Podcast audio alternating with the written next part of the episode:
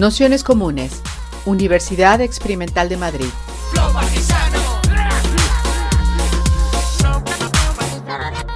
Toda la información en nuestro canal de Telegram Nociones Comunes o en nuestra web traficantes.net barra formación. Bienvenidas, bienvenidos, eh, bienvenidos a este curso Filosofía de Combate 2 que, bueno, como sabéis, por distintas cuestiones ha habido alguna sesión que hemos tenido que, cambiar. Una fue la de Sayak Valencia sobre Cherry Moraga, que la haremos la semana que viene. Y esta última sesión que iba a salir pues, bueno, hace un par de semanas por una cuestión de, salud, pues, bueno, la hemos pues, puesto al día de hoy aprovechando que Cristina Vega está por España y antes de que se vuelva para Ecuador, pues bueno, tenerla eh, al menos, bueno, pues podernos ver, aunque sea así en medio de, Navidad y seamos menos gente, pues bueno, siempre está bien pues poderse ver las caras un rato y, poder charlar así más directo y al menos, bueno, que una pequeña parte no sea, no sea por Zoom 100%. Eh, Como sabéis, eh, bueno, Cristina Vega ahora mismo está participando. Lo último que hay, esperar que os lo voy a compartir en, en la imagen, por lo menos los que estáis en casa es eh, bueno, lo que estoy poniendo en la página web de la laboratoria, el espacio de investigación feminista, que bueno, que yo creo que últimamente es uno de los espacios, ¿no? el último par de años que está reuniendo de alguna manera, pues, bueno, líneas de investigación sobre un feminismo que está muy pegado a lo que veníamos estudiando en este bloque del curso, que es eh, esa idea de, un feminismo muy interseccional, eh, que no es solo blanco, que piensa en las luchas también desde lo popular, desde una idea de sindical, de luchas en el ámbito de, también pues, de la clase, y bueno, porque son cuestiones que hemos venido tratando en las dos sesiones anteriores, que tuvimos la de trabajo sexual con con María José Barrera y que tuvimos también la de trabajo doméstico con las compañeras de territorio doméstico, ¿no? precisamente territorio doméstico dentro de la laboratoria pues ha hecho una de las publicaciones que bueno, os hemos ido, os hemos ido remitiendo. Como comentábamos el último día, Cristina Vega, compañera de hace muchísimo tiempo es eh, profesora, investigadora, ahora está en, Flaxo, en Flaxo, Ecuador, pero bueno, aquí en, Madrid también eh, participó en el laboratorio, en la escalera Caracola, en eh, un montón de, proyectos. Ahí he colocado un librito que tenemos editado, Cuidado, Comunidad y Común, que también está colgado en la página de la laboratoria, si no, si no recuerdo mal. Y bueno, pues si os metéis en la web de traficantes o en otras muchas, podréis ver un montón de trabajos eh, en torno a las culturas del cuidado, eh, también eh, de relación de violencia y medios de comunicación.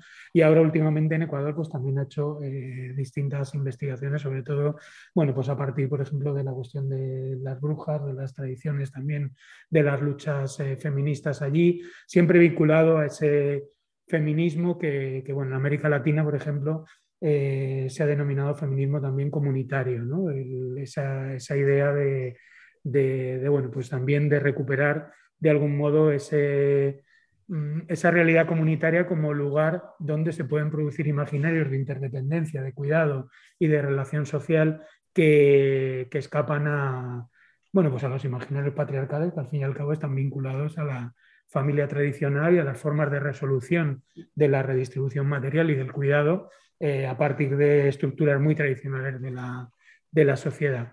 Así que nada más, eh, agradeceros a todos, a todas que estéis por aquí en, bueno, pues prácticamente en medio de las, de las Navidades y agradecerle especialmente a Cristina, bueno, porque se haya eh, ofrecido también o que la hayamos invitado y se haya prestado a estar en esta, en esta sesión y que nada, pues un poco lo que le habíamos lanzado era pues una propuesta bastante vaga en el fondo, ¿no? Es decir, que qué significa el pensar eh, las luchas feministas, la idea de sostenibilidad de la vida, de, las proyecciones del feminismo en un momento bastante complicado también en algunos aspectos, donde o cuando parece que, el programa antifeminista o los programas antifeministas en, distintos aspectos están eh, bastante armados, ¿no? sobre todo en lo que tiene que ver pues, con la construcción de la derecha a escala global, de las nuevas derechas a escala global y también con algunos debates que han salido en el curso, como por ejemplo eh, los movimientos transfobos o otro tipo de, cuestiones. ¿no? Es decir, bueno, pues era una pregunta eh, abierta a partir, de, a partir de ahí, de bueno, pues todo lo que eh, también considere Cristina y bueno, pues a ver, luego como siempre, pues después de la introducción, pues haremos un, debate para, para poder seguir charlando. Así que muchas gracias y te paso ahora sí el micro. Ah, este no es el micro. Sí, son los dos. Ah, eh, bueno, gracias Pablo y gracias a Traficantes por, invitarme. Eh, y me disculpo porque no pude llegar el día que tenía que llegar y además de forma muy, muy accidentada. Tuve que cambiar mi billete de avión, tuve que ir a emergencias, bueno, en fin. Pero bueno, me alegro eh, de estar aquí y y sí es verdad que el título de la propuesta, bueno, me gusta mucho lo de filosofía de combate, o sea, me parece como un título muy atrayente, ¿no? Eh, y cómo el título, cómo rebelarse contra la agenda patriarcal, sostenibilidad de la vida y cuidados, o sea, como que hay muchas cosas ahí y justamente son las cosas que estamos encajando en estos momentos, con lo cual no, no me atrevo tampoco mucho a avanzar tantas cosas y más bien modestamente eh, hacer unos apuntes eh, sobre tres cosas. Una, sobre la perspectiva del sostenimiento, que sería una primera cosa para ver un poco qué se ha avanzado, qué se ha recorrido. Una segunda cosa sobre esta, lo, que, lo que en el título llama la agenda patriarcal, ¿no? Eh, con algunos elementos. Aquí está también Marta Cabezas, que trabaja sobre esa misma agenda patriarcal y con la que estamos también preparando un libro. Eh, ella con su investigación sobre Vox y yo eh, sobre los evangélicos en Ecuador, que es lo que he estado últimamente investigando junto con un equipo de gente las iglesias evangélicas y el movimiento con mis hijos no te metas. Entonces, bueno, unos apuntes por ahí. Y la parte de retos, desafíos, que es la más complicada y donde yo creo que las compañeras habrán avanzado algunas cosas en este curso, me imagino, pues yo quería hacer simplemente dos apuntes. Eh, uno sobre el tema de las luchas contra la violencia, que yo creo que es un motor fuerte del feminismo que no hay que soltar, porque ahí es donde tenemos como un, un elemento de, de comprensión de cómo se produce el patriarcado y de cómo se produce eh, eh, la, dominación de las mujeres y de los cuerpos feminizados y de los niños a través de la violencia, y otro sobre la vida, ¿no? sobre la vida y las luchas y las ambigüedades y los significados que adquiere la vida, tanto para el feminismo en la lucha eh, por el derecho al aborto, como para las derechas conservadoras que articulan su agenda en torno a la vida. Hay más cosas, pero como está Marta aquí, le dejo a Marta lo de colonialismo y nación, que es un tema tal, y otro que es la deconstrucción del género, que también yo creo que si Sayak Valen, bueno, Sayak también puede hablar mucho de eso, pero, pero, pero es el, uno de los hilos conductores de la ofensiva también conservadora, ¿no? Y que yo creo que, que da para mucho que hablar, porque además ahora es un epicentro no solo para la agenda conservadora eh, de la ultraderecha, sino incluso para algunos eh, grupos reaccionarios eh, feministas. ¿no? Entonces, bueno, yo entonces empiezo con, con, el primer punto y es, yo creo que lo primero que a mí me gustaría decir es que se ha instalado en el feminismo con mucha claridad lo, lo, que algunas autoras llaman una perspectiva de la reproducción o una perspectiva del sostenimiento, ¿no? Eh, esta perspectiva del sostenimiento tiene que ver con mirar las condiciones materiales, las condiciones de vida de las poblaciones, sobre todo de las más empobrecidas, y los procesos de desposesión. O sea, ese es el epicentro de la perspectiva de la reproducción y la sostenibilidad. ¿no?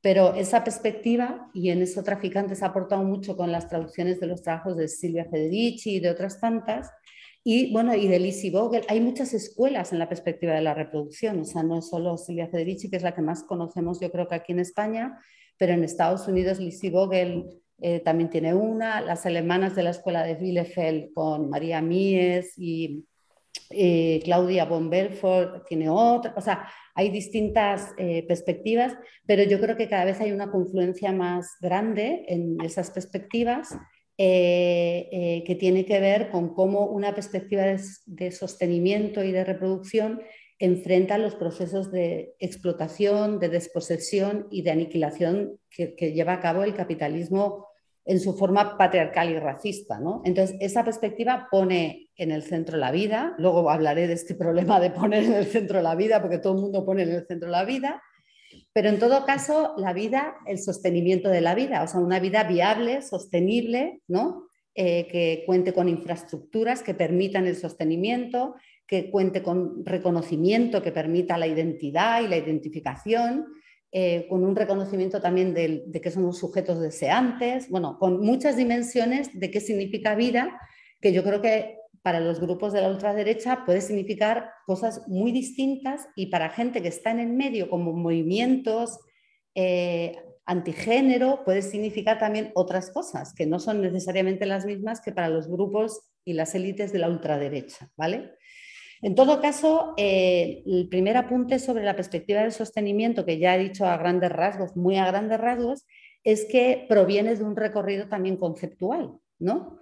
Porque se inició en los años 60, eh, 70 con los debates sobre el trabajo doméstico, ¿no? Y el hecho de que del reconocimiento básico de que las mujeres en muchas sociedades, eh, en muchas culturas, se dedican a las tareas de sostenimiento diario, que tiene que ver con la alimentación, que tiene que ver con el cuidado, que tiene que ver con la crianza de los niños, que tiene que ver con la atención a los ancianos, que tiene que ver con todas esas cosas, y una, eh, y una fuerza en el feminismo de desafiar ese orden, de desafiar ese orden eh, porque ese orden se produce en unas condiciones de sujeción en los hogares y de sujeción a lo que esa reproducción en los hogares aporta a la reproducción del capital. Entonces, esa era una discusión muy importante eh, que luego fue cediendo, o bueno, cediendo, no sé si cediendo, pero compaginándose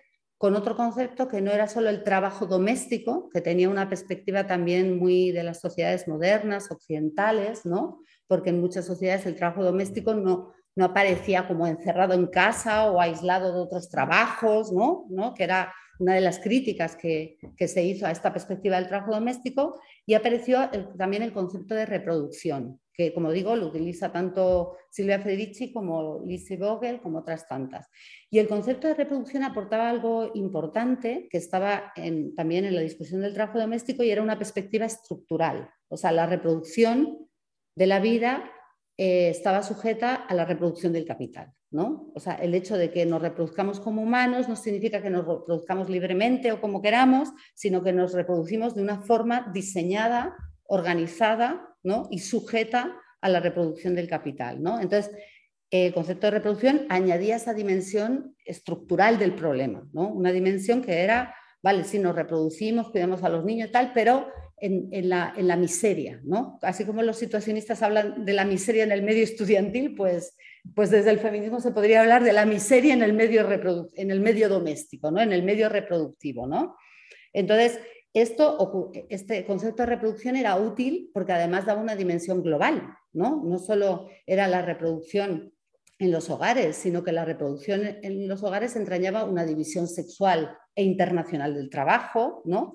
Y eso, por ejemplo, ha sido muy útil para hablar de las migraciones y de las migraciones femeninas y la forma en la que las migraciones, por ejemplo, rurales se encajaban en el medio urbano como mano de obra femenina barata o internacionales. Entonces, el concepto de reproducción era muy importante.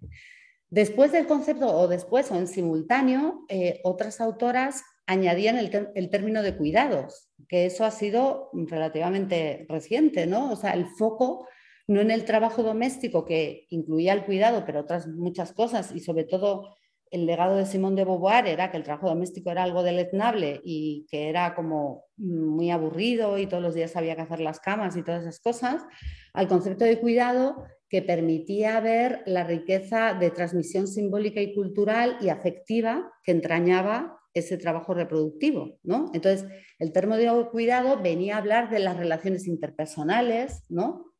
y venía a cuestionar ese, también ese término de reproducción que resultaba muy estructural y general, pero que entrañaba subjetividad y producción de sujetos también feminizados ¿no? para el cuidado en un orden de clase y en un orden también racial. ¿no? Entonces, eh, eso añade la cuestión del cuidado. Y últimamente hablamos de sostenimiento de la vida. ¿no?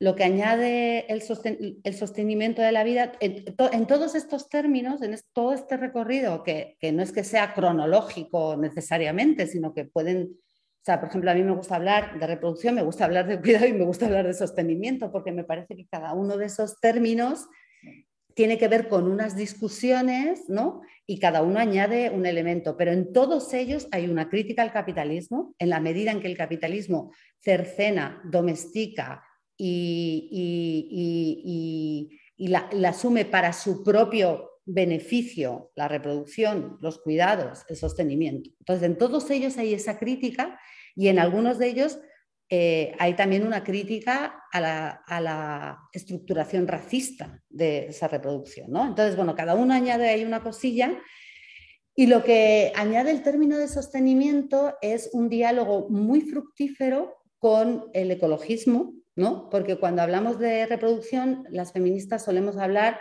del trabajo de reproducción, pero no necesariamente eh, de la arquitectura, de las ciudades, del agua, de, decir, cosas que construyen infraestructuras que también están domesticando la naturaleza y están ordenando la naturaleza como nuestro propio trabajo, ¿no? de una forma subordinada. Entonces nos permite un diálogo con el ecologismo que ha sido muy poco presente en ciertas corrientes del feminismo, no digo en todas, pero por lo menos de la que yo vengo, el, diálogo con el ecologismo no era tan, o sea, bueno, pues sí estaba, pero, pero yo creo que se ha multiplicado en los últimos tiempos. Entonces, nos permite un diálogo con el ecologismo en el sentido de la crítica que hace el ecologismo a cómo está ordenada nuestra sociedad, nuestras ciudades y cómo se explota eh, la naturaleza. Y eso viene también de la tradición de María Mí, es una autora que habla, que, habla de entreteje la discusión de la domesticación del trabajo y la domesticación de las mujeres, ¿no? Y también nos permite como un diálogo con, eh, con, pueblos con las luchas de los pueblos y nacionalidades. Y esto en América Latina es importantísimo, porque esta alianza eh, que está todavía fraguándose, ¿no? Porque, y, y, donde es central el trabajo de las feministas indígenas y populares y comunitarias, eh, es muy importante este diálogo porque nos permite entretejer eh, la defensa de los territorios y la defensa de los pueblos contra el colonialismo y las expresiones actuales del colonialismo capitalista con las luchas feministas. Entonces no es cualquier cosa, sino que el término de sostenimiento de la vida, que es mucho más amplio, pero que, incluye eh, la reproducción y además hace una crítica a una visión etnocéntrica de la reproducción, nos permite diálogos mucho más amplios. ¿no? Entonces, bueno, esto es muy resumido, pero es para decir eh, que toda esta discusión y esta perspectiva del sostenimiento nos ha puesto en una hoja de ruta, ¿no? muy importante de crítica al capitalismo y a la desposesión y nos ha puesto en, la, en el camino con ciertas aliadas y aliados que nos permiten un diálogo que descentra nuestras propias visiones urbanocéntricas, etnocéntricas, ¿no? y que nos permite también entendernos eh, con la naturaleza eh, y con las luchas que tienen que ver con la desposesión de territorios, la desposesión de agua, ¿no? todo eso. ¿no? Entonces, ese es un, primer apunte de, este recorrido. Una segunda cuestión es eh, como que en, todo este recorrido hay ciertos elementos eh, comunes. El uno es una perspectiva también sobre los comunes, ¿no? la reproducción común, lo que, lo que algunos llaman o llamamos la reproducción común. Es decir, la, sabemos que la reproducción, como los múltiples trabajos que desarrollamos los humanos y la propia eh, eh, pervivencia de la naturaleza, están en procesos de desposesión, en procesos de explotación y de aniquilación. Entonces, la idea del común en la reproducción, que es parte de esta, de esta idea del sostenimiento de la vida, lo que nos pone a pensar es la capacidad de apropiación.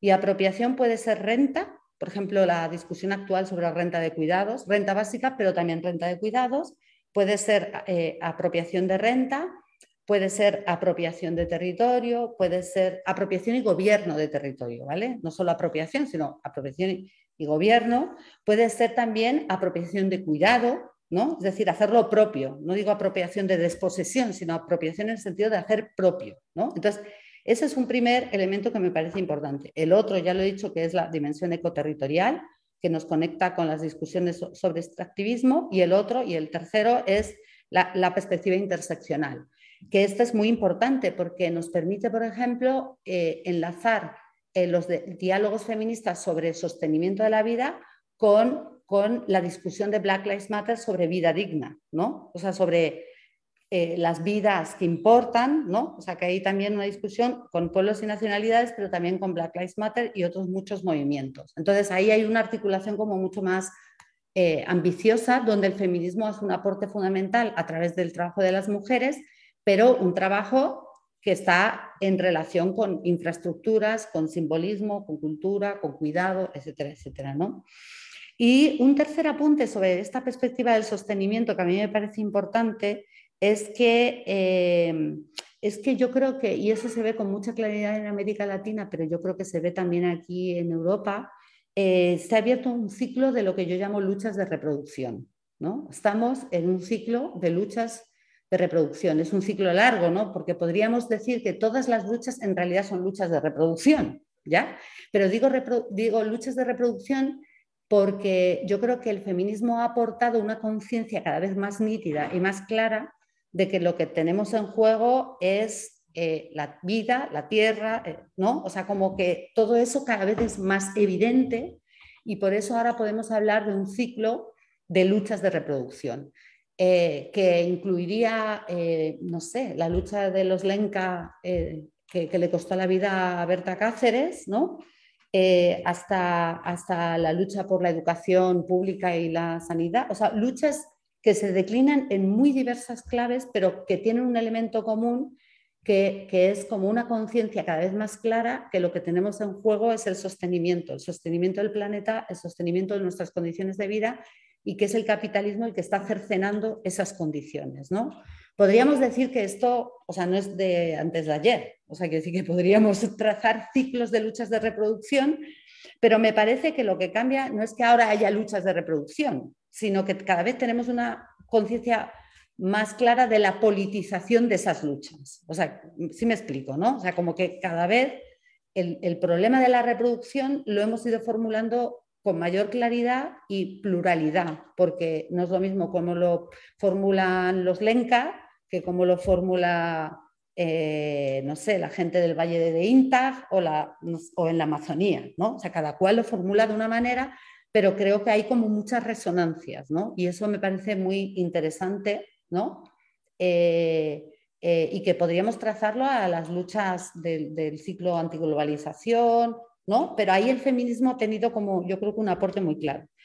Y una cosa que yo también estoy como eh, proponiendo y, pensando aquí en voz alta es como que hay esta cuestión de las luchas de reproducción, pero también hay una segunda parte que es la reproducción de las luchas, ¿no? Que es una parte que yo he estado desarrollando un poco a raíz de lo que yo vi en el levantamiento indígena popular en 2019 en Ecuador pero que también, insisto, se puede ver en la lucha de la paz, se puede ver en la lucha del aborto, se puede ver en muchas cosas y es, se puede ver en el 15M, por ejemplo.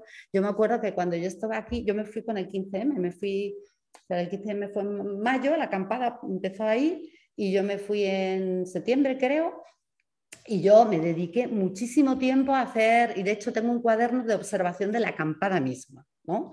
Entonces, todo esto se puede ver en todas esas cosas. ¿Y eso qué significa? Que cada vez eh, el feminismo, y no solo el feminismo, sino también yo creo que el movimiento indígena, eh, ha puesto delante de nuestros ojos algo que en los 70 no se veía con mucha claridad. Y era como que uno para hacer la lucha tenía que dejar eh, en casa casi todo, bueno, desde los hijos hasta tal, para salir a la lucha. Y, yo creo que las luchas actuales cada vez ponen más en juego que el acompañamiento, el, el alimento. Se vio también en la plaza de Tahrir, ¿no? O sea, como que, como que la propia lucha revela la reproducción. No es, que, no es que luche por la reproducción, sino que también las propias luchas revelan un componente reproductivo y eso es valorizado porque el feminismo lo ha puesto no porque la gente no se reproduzca, sino porque el feminismo ha aportado una mirada para ver eso. Ahora se ve más claramente, ¿no? Y yo lo que vi en octubre, y tengo un, texto eh, escrito sobre eso que, lo podemos compartir, es como eh, desde el tema de, o sea, que ya no, ya no era tan fácil pensar la lucha como el frente y la retaguardia, o sea, como que se había descolocado esas estructuras clásicas de las luchas y la reproducción era el, campo, era el campo de batalla, entre comillas, ¿no? O sea, como que, había, se, reordenaba un poco todo eso para, para poner eh, la reproducción en el centro también de la lucha. O sea, que, que valía tanto el que estaba tirando piedras a la policía como, como, como el que estaba haciendo un cordón de seguridad en torno al albergue, como que los comedores y, o sea, había como muchos frentes y en esos frentes la reproducción era central y se ponía en valor. O sea, ya no era esto de, bueno, pues hay que alimentarse y no, incluso se instalaba en el campo. O sea, ya no se instalaba por fuera, sino que se instalaba muchas veces donde se producían las confrontaciones, donde estaban los heridos, donde estaban los paramédicos, donde la gente hacía el comedor, donde... Entonces era como, bueno, quizá eso ha pasado siempre y quizá ahora podemos verlo con más claridad y valorizarlo con más claridad. No digo que antes es como que no existía, siempre toda lucha ha necesitado reproducirse, pero creo que ahora el feminismo puede aportar en la mirada de eso y eso implica un cambio en la politicidad, ¿no? Entonces, bueno, eso me parece como importante. Y digo todo esto porque son algunos de los hilos de los que tirar cuando pensamos esto de sostenibilidad de la vida o sostenimiento, que me gusta más que sostenibilidad, sostenimiento, ¿no? Es más de acción, ¿no? Lo digo porque son hilos que ya hemos construido, o sea, no es que son cosas como, entonces, son los hilos de los que hay que tirar con mucha claridad, ¿no? Porque ni Vox ni hacen ese tipo de cosas, ni miran ese tipo de cosas, ni están preocupados por más bien con todas las contrarias. Pero bueno, eso lo podemos discutir, porque yo también estoy, eso lo podemos discutir. Pero lo digo porque hay que tirar de donde nosotras hemos hecho los aportes fundamentales. En esta perspectiva hay otras perspectivas. En esta perspectiva hay aportes fundamentales eh, que yo creo que hay que tirar. Ahora, el segundo punto. Eh, yo creo que estamos en un momento donde, y este es el momento más contexto, ¿no? Donde eh, al capitalismo neoliberal, en su momento neoliberal, dice Rita Segato, multicultural, le ha salido un hijo, no bastardo, sino un hijo que, un primogénito. ¿En qué?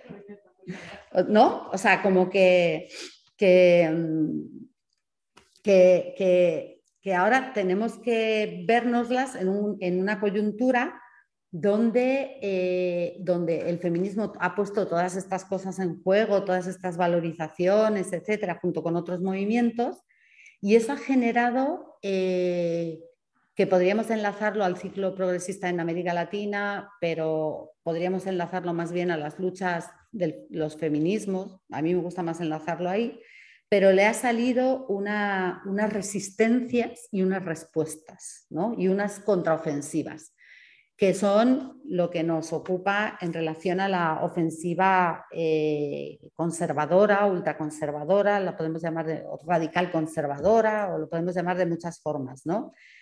Eh, este, este vínculo hay que pensarlo, ¿no? porque en, en toda esta discusión del qué significa el conservadurismo hay visiones que lo miran como un contramovimiento, ¿no? el feminismo ha avanzado mucho y ahora tenemos el momento de el contramovimiento, ¿no? Así como una cosa dialéctica, digamos. Eh, pero hay otra gente que mira esta ofensiva no tanto como una respuesta al feminismo o a la potencia del feminismo, que no se da en todas las partes ni tal, sino eh, una ofensiva específica eh, que tiene que ver con el antigenerismo, que no necesariamente es el antifeminismo. Pero bueno, eso Marta sabe mucho y luego lo va a contar. Eh, pero en todo caso, eh, a mí, claro, nosotras discutimos si, si, esta ofensiva es contra los avances del esto que he contado, la perspectiva de la reproducción y toda esta cosa, que nosotros hemos avanzado en este terreno, o no hay que leerlo así. Pero en todo caso, hay una ofensiva fuerte que podemos decir que es contra la izquierda, eh, contra el neoliberalismo multicultural, contra el feminismo. Ahí hay una discusión. ¿Contra qué es? ¿no? Pero en todo caso es una ofensiva eh, eh, repatriarcalizadora. ¿no? Y es, podemos ya decir que utiliza instrumentos nuevos, que además se presenta como alternativa, rebelde, es decir, que no es el conservadurismo liberal clásico, ¿no? No es ese conservadurismo, ni el conservadurismo de la derecha rancia, sino que se presenta con nuevos ropajes, aunque luego sea el mismo, ¿no? Pero se presenta con nuevos instrumentos y construye nuevas geografías, ¿no? Entonces, eh, yo aquí quería decir una cosa porque me ha gustado mucho lo de la agenda patriarcal. Nosotros estamos haciendo un libro que se llama, La, reacción patriarcal. ¿no? De, momento lo hemos titulado así. Porque, y, y, yo quiero recuperar este de patriarcal. ¿Y por qué lo quiero recuperar? Porque me parece que no es, eh, sabéis que el concepto de patriarcado en las teorías feministas ha sido muy atacado, a pesar de que ahora es muy popular, ¿no? Eh, no es un caso aislado, se llama patriarcado, etcétera, etcétera, ¿no? O sea, entonces, el término patriarcado, el concepto de patriarcado ha sido súper criticado. ¿Por qué ha sido criticado? Bueno, primero, el patriarcado, ¿qué es? El poder de los hombres en tanto padres, ¿vale? O sea, esa es la definición así como más, ¿no? La ley del padre, ¿no? La ley del padre. El control social de los varones en tanto padres, varones y padres, ¿ya?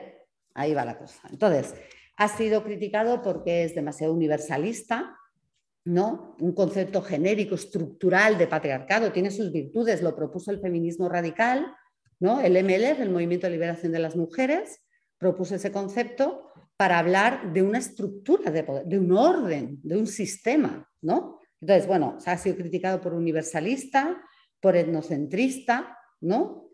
Eh, porque no es suficientemente interseccional, porque habla de la dominación de los hombres sobre las mujeres como si todos los hombres y todas las mujeres fueran la misma cosa, o no hubiera más que hombres y mujeres, ¿no? Eh, y no da lugar, no deja un espacio al, cambio, al cambio, ¿no? Porque es el patriarcado, es como unas cosas así como, ¿no? Un poder total, un poder totalitario, el poder total del patriarcado, ¿no? Una de las críticas más importantes del patriarcado ha sido Pateman, Pateman dice, es que el patriarcado antiguo podía ser el poder de los padres, el de los varones como padres, pero el patriarcado moderno es el de los hermanos, ¿no? Es el de los hermanos sobre las mujeres, ya no es el de los padres. Bueno, eh, y ella distingue el patriarcado antiguo del patriarcado moderno. Entonces, em, entonces algunas autoras, de hecho, eh, ya Gail Rubin proponía sistema sexogénero, o, por ejemplo, Walby propone, que tiene un libro que se llama Theorizing Patriarchy, teorizando el patriarcado. Tiene una idea que es régimen eh, de género o de sexo género, no me acuerdo cómo es, régimen de, eh, sexo género, ¿no? Pero yo lo que estoy ahora pensando, y se lo quería contar a Marta y a todas vosotras y vosotros, es que eh, está muy bien recuperar el término patriarcado porque ahora mismo esto de la restitución del poder de los varones como padres está en el centro de la cuestión. Sí, exactamente.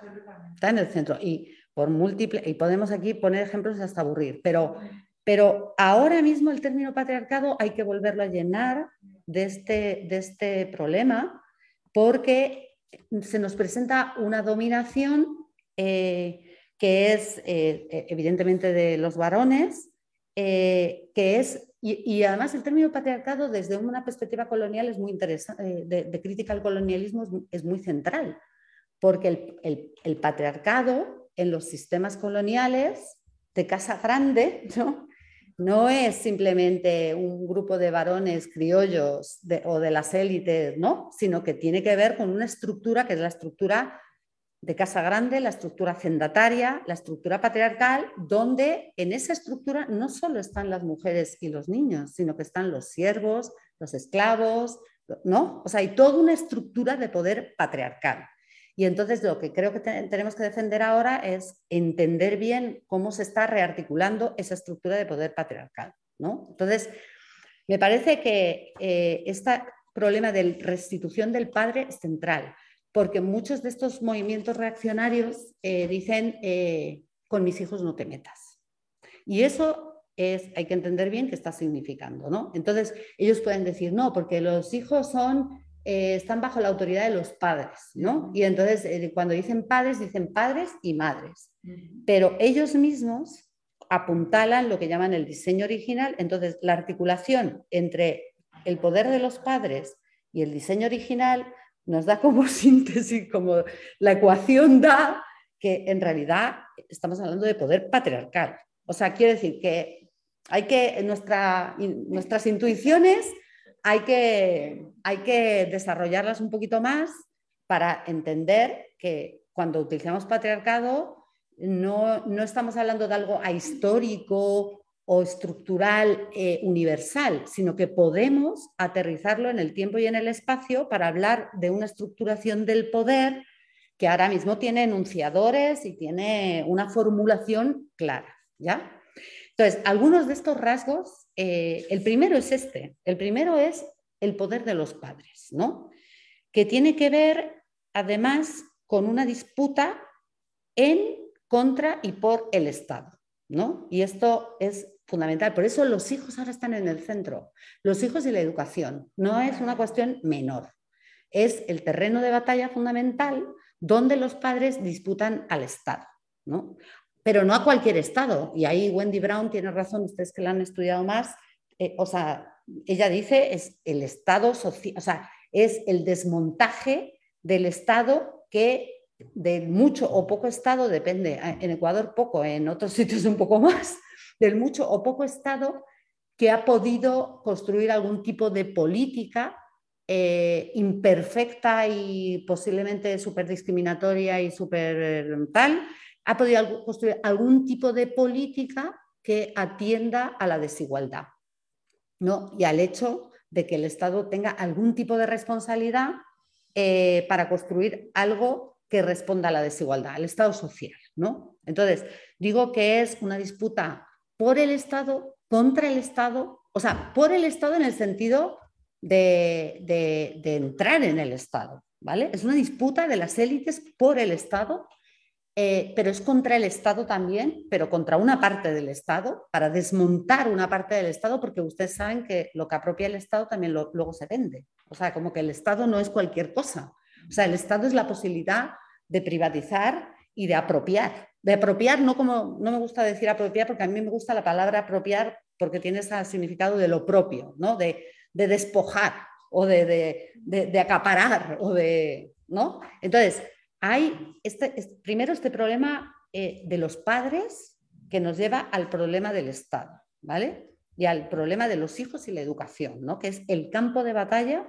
Y ayer estaba hablando, qué pena que no ha llegado mi amiga Tatiana, pero me dice que ahora mismo, eh, o sea, yo lo veo en Ecuador, lo he visto en Ecuador con mis hijos no te metas, pero no se ve en Brasil y tal cual, que todo empieza, o sea, el, y, luego os quiero contar, bueno, que no se me vaya esto de los hijos. Es que los hijos ahora mismo son tan, tan, tan fundamentales porque en una sociedad patriarcal los hijos son minorizados y entonces los hijos, al ser minorizados y al ser menores y al no ser plenos ciudadanos, eh, hay que hablar en nombre de ellos.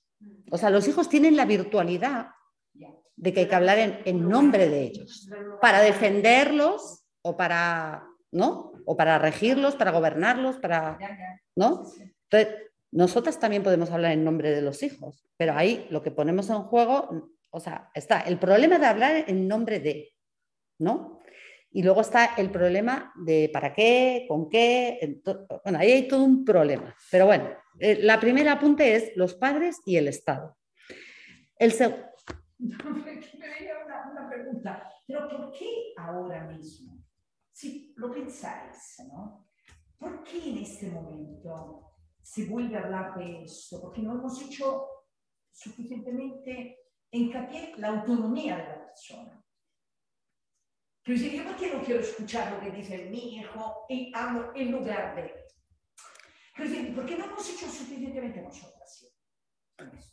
Bueno, bueno perdóname. vamos, luego podemos hablar de eso. Uy, Dios. Es que, pero es que si no.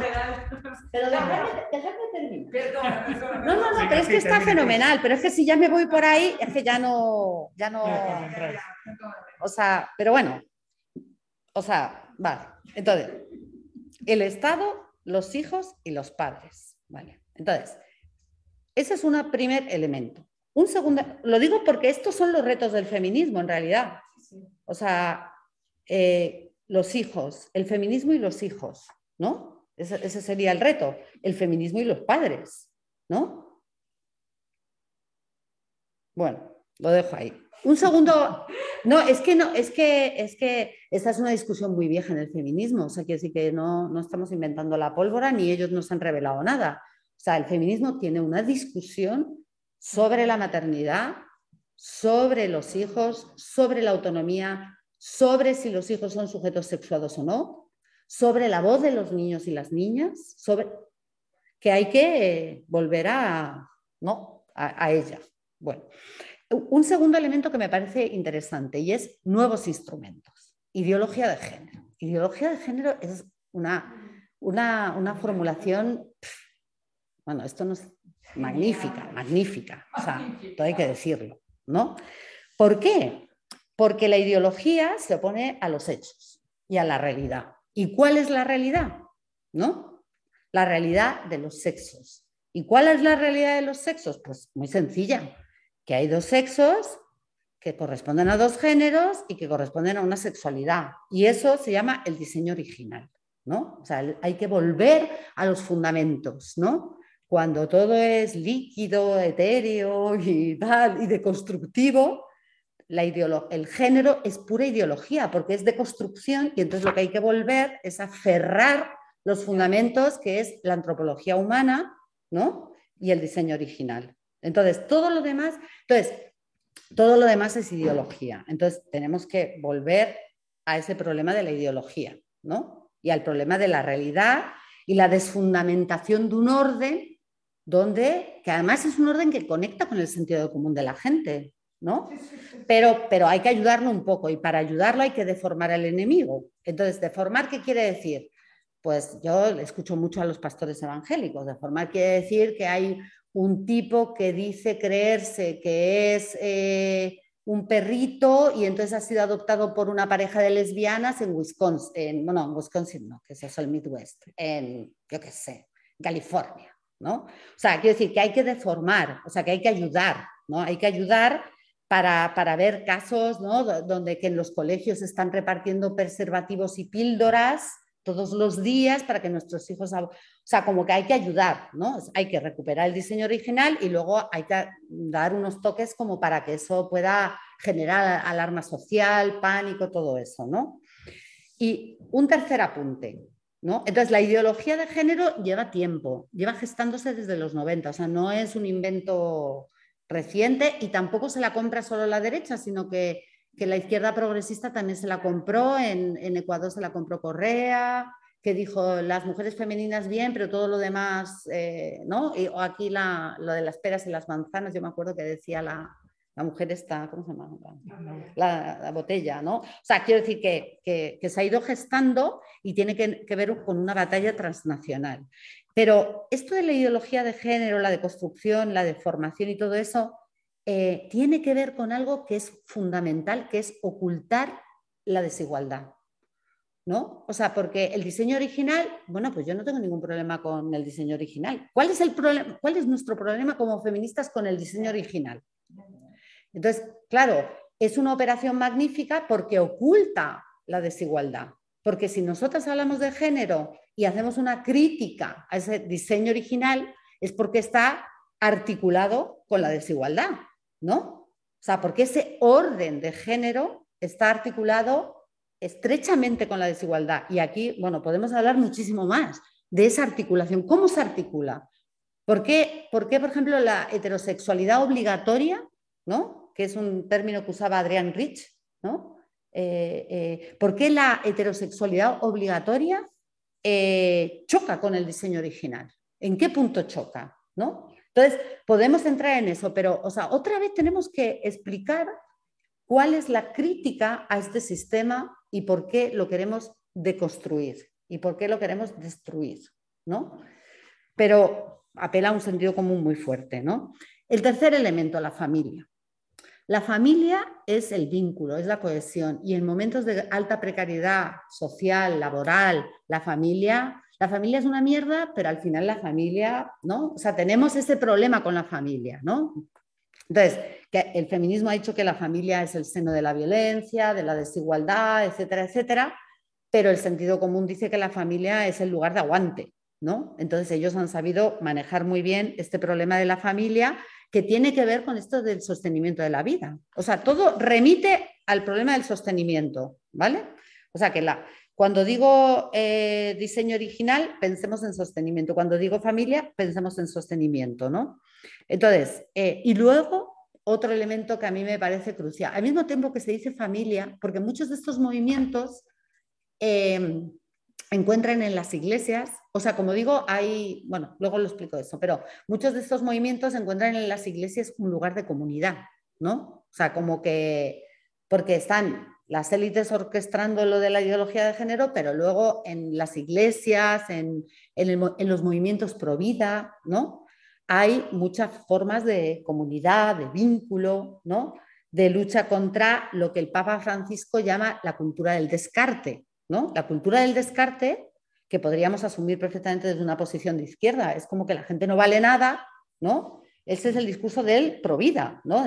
estamos en una cultura del descarte, todos somos desechables, todos somos, no valemos una mierda en el capitalismo, ¿no? Entonces, contra la cultura del descarte hay que defender la vida, ¿no? Por Dios. Entonces, eh, o sea, en las iglesias se fragua vínculos, se fragua comunidad, se fragua relación, hay un elemento afectivo enorme y en los movimientos antigénero también, ¿no? Entonces, eso es un elemento importante. Ahora, otro elemento que, entra en contradicción con este, y por eso yo creo que hay que meterse en las rendijas de las contradicciones, es eh, el, el, discurso del individuo, ¿no? Esto del ayuso aquí de la libertad el discurso del individuo es eh, un discurso que ellos están declinando en femenino. Marisa habla mucho de eso, ¿no? Dice, lo están declinando en femenino porque ya no es un individuo varón, sino una individua también, ¿no? Que es el discurso del Partido Popular y de, de Vox, ¿no? Y es un, un individuo autodeterminado y libre, ¿no? O sea, fijaros, en el anterior, la familia, ¿no? La familia, los vínculos, la comunidad, la iglesia, el movimiento, ¿no? Y en este, un individuo autosuficiente y superempoderado. De hecho, la defensa, o sea, la operación ha sido magistral porque es como eh, contra el feminismo o el, el feminismo de género, vete tú a saber que sea eso, contra el feminismo de género y por las mujeres, ¿no? O sea, las mujeres no necesitamos que nos defiendan porque somos súper empoderadas. Entonces, una charla que yo, eh, o sea, una charla que, participaban miembros de Vox ahí en Ecuador, que era femenina sí, feminista no. Y el discurso era sobre el empoderamiento femenino. O sea, es como que las mujeres no necesitamos que vengas tú a protegernos y tú quién eres, o sea, como, como declinaciones pseudofeministas del empoderamiento, ¿no? Entonces, frente a esta familia y a esta cohesión que se busca en este reducto de familia, que para, muchos lugar, para mucha gente es un lugar de resistencia, no es el lugar del diseño original. La familia en, América Latina no tiene nada de diseño original. De hecho, es alucinante porque tú ves los carteles de las marchas y son todos puros blancos, papá, mamá, los abuelitos de clase media con dinero y los niños súper blanquitos. Y ves que la gente que sostiene esas pancartas es marroncita, es un abuelito, un niño, o sea, nada que, o sea, es como, como una cosa delirante, porque nadie en América Latina cumple el diseño original, salvo las élites blancas. Entonces, es, como, es como muy fuerte decir el diseño original cuando en América Latina la familia resiste en la adversidad, y en la más profunda desposesión, digo el grueso de las familias, ¿no? Pero bueno, frente a esta familia está este individuo empoderado, esta individua empoderada, etcétera, etcétera, ¿no? Y, esto, que es el toque de la alt-right, ¿no? Y, eh, luego, eh, bueno, hay también una construcción que tiene que ver con lo, que se habla del populismo de derechas, lo que habla Zinska Graf y, y Elizabeth Korolchuk, está, ¿no? Que hablan de cómo han sido capaces de construir una élite que alía Naciones Unidas, Unión Europea, con género e ideología, ¿no? Entonces, y el feminismo en medio, el feminismo eh, frente, perdón, lo desarrollo un poco mejor. O sea, en la élite estarían las Naciones Unidas, Europa, que han sido contaminadas por el género y la ideología de género, ¿no? Y donde no hay eh, eh, clase, ¿no? Este discurso de género no tiene nada que ver con la clase social, ¿no? Es como un discurso de privado de cualquier declinación que tenga que ver con la desigualdad, el empobrecimiento, ¿no? El género es como una cosa así de las élites, ¿no? El discurso de género. Y en el otro lado está un pueblo, eh, que es un pueblo depauperado, ¿no? expropiado, eh, y, sobre todo un pueblo hecho de hombres y de mujeres, y de mujeres y hombres nacionales, ¿no? Eh, donde eh, se enfrentan a ese género ideológico que penetra las instituciones y que contribuye al empobrecimiento, ¿no? contribuye a la depauperación de clase, ¿no? porque da privilegios a gente que, que además eh, no solo ataca a nuestros niños, sino gente que forma parte de las élites. Esto aquí no sé si ha cundido, o sea, desde luego la parte de Polonia y toda esa cosa, sí. No sé, España habría que pensarlo, pero en América Latina esto no cunde para nada. Por mucho que se, que se empeñen, no cunde para nada, ¿no? No, aunque habría que pensar un poco la crítica que hace Sonia Álvarez al género y al mainstream de género y a cómo el género ha sido reificado, por ejemplo, en Bolivia o sea, todas esas críticas en Brasil, habría que pensarlo un poquito más, ¿no?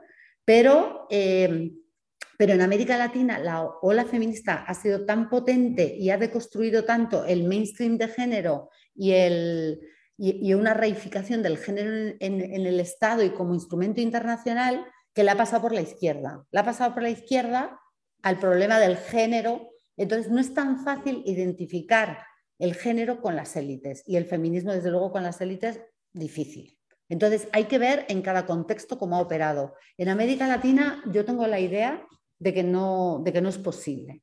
O sea, no es posible y la vía de entrada ha sido eh, lo de la vida. O sea, que es un discurso muy de izquierdas. Vale, pero luego, luego. Entonces, bueno, yo creo que voy a dejar aquí el problema, pero en resumen, o sea, tenía como más puntitos aquí, pero Ah, bueno, no, uno que es muy importante. Esta onda eh, patriarcal, porque retomo el hilo, estamos con el problema de la onda patriarcal, ¿vale? Y los retos que plantea para el feminismo, donde el feminismo tiene que volver a pensar el problema de los niños, el patriarcado, los padres, todo esto, y el resentimiento masculino, que es todo un tema que se está explotando fuertemente aquí, porque hay un resentimiento masculino que además ahora se está expresando en términos de violencia, y eso hay que pensarlo con, detenimiento. Violencia contra las mujeres, violencia contra los niños. ¿Ya? Entonces, eh, toda esta onda eh, no, no es una onda compacta y homogénea. En algunos lugares son movimientos y campañas, en otros han aglutinado partidos, pero estos partidos tienen eh, un potencial mm, incierto. Por ejemplo, ayer mi amiga Tatiana me decía que en Estados Unidos, yo decía, bueno, ¿ya hablamos de postrampismo o qué? Y me dice, que va? ¿Qué va? O sea, ahora mismo la operación ya no es una operación eh, eh, federal, ¿no? Sino que hay como batallas muy chiquititas, muy chiquititas, estado a estado, que se están jugando para ir colocando a todos, o sea, están, están están jugando a lo pequeño ahora. O sea, ya no están jugando a una cosa grande y, más eh, altisonante, reactiva, sino que están jugando en un terreno de juego ahora muy diminuto me decía, ahora Estado, Estado, y estamos a punto de perder el tema del, derecho al aborto. Sabes que hay una disputa de, que, ahora mismo se va a jugar a nivel, o sea, la peor de las eh, partidas es que se pierda a nivel de todos los Estados Unidos y la, eh, y la mejor es que se decidan en los estados, pero casi más de la mitad de los estados en Estados Unidos van a estar en contra del derecho al aborto. Entonces, una batalla histórica que se jugó en términos liberales, pro-choice, o sea, era una, batalla liberal, ¿no? Que ahora hay que jugarla en términos comunitarios, ya no se puede jugar en términos liberales como se jugó en su momento, ¿no? Pero la batalla pro-choice, ¿no? Yo elijo, cada cual que elija lo que quiera, aquí estamos, todos somos iguales y cada cual que elija lo que quiera, ¿no? Eh, está a punto de perderse en los Estados Unidos. Entonces, eh, y, lo mismo eh, creo que se está produciendo en distintos lugares, ¿no? Que la batalla ha cambiado de escala y ahora se está jugando en otro campo de juego, ¿no? Entonces, pero, por ejemplo, la, eh, que, que, en Chile perdiera el candidato ultraderecha es importante, o sea, quiero decir que, que hay que ver la geografía variable pero ya no hablamos de una ola, sino que hay que estar viendo cómo se está declinando esto en los distintos contextos.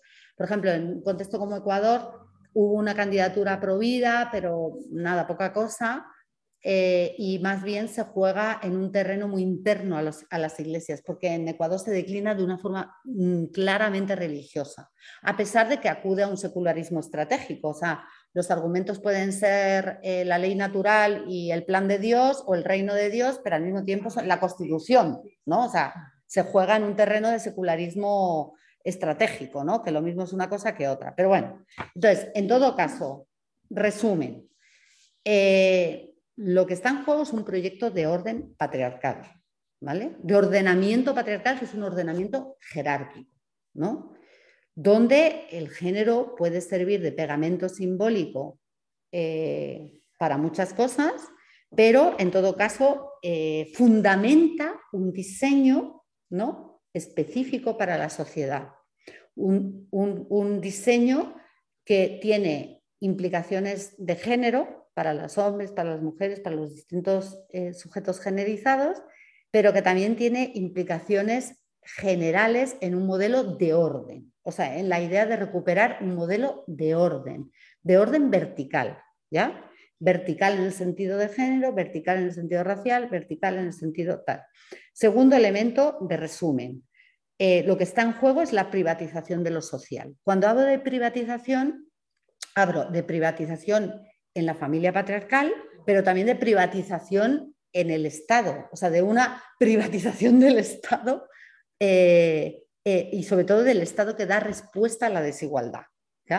Tercer elemento de, o sea, es un combate a lo que Eric Fassin llama la democracia sexual, que dice él es la última frontera de la democracia. ¿Y la democracia qué es? Como la posibilidad de deliberar eh, formas de vida, o sea, de, de, deliberar formas de gobierno, formas de decisión, formas de vida, etc. Entonces, el combate la, democracia sexual es la última frontera de la democracia, es aquel lugar donde no hay democracia, puesto que hay un orden natural. Es la última frontera, ¿no? O sea, ya la frontera racial, a pesar de que se sigue librando, es mucho menos sostenible. O sea, el hecho de que unos sujetos sean superiores, otros inferiores, pero la democracia sexual es que hay un orden, hay un orden de la vida, ¿no? Entonces, dice él, es la, democracia sexual es la última frontera de la combate a la democracia, ergo es un combate a la democracia. O sea, esta tesis de, Wendy Brown de la desdemocratización eh, me parece potente, que combina con esta de Vic Fassan. O sea, está el combate a la democracia sexual porque el sexo es la última frontera de la democracia, pero en el camino se habla de sexo, pero también se habla de democracia. Entonces, eh, eh, es un proceso de desdemocratización. Y una clave fundamental, la cuarta, es ocultar la desigualdad. Por eso las mujeres son tan importantes, porque las mujeres son súper empoderadas, ¿no? Porque de lo que se trata es de ocultar lo que el feminismo ha hecho, que es el vínculo entre orden de género y desigualdad de género, ¿no? O sea, orden de género, desigualdad de género y, lo que también eh, comenta Paul Preciado, ¿no? El género no solo violencia de género, sino la el género como, ¿cómo dice? violencia del género, violencia del género. O sea, habilitar posiciones en un orden de género, todo lo que se salga de esas posiciones, ¿no? Es castigado con violencia y, y esas mismas posiciones entrañan violencia. O sea, encorsetar a los sujetos en esas posiciones, ¿no? Entonces, esos son los cuatro elementos. Ahora, no sé cómo voy de tiempo. Llevas ahora 50. Uy, llevo demasiado. Bueno, ¿qué hacemos? Bueno, termina, termina. Ya, pero es que tenía dos puntos y es que son un poquito. Bueno, lo apunto.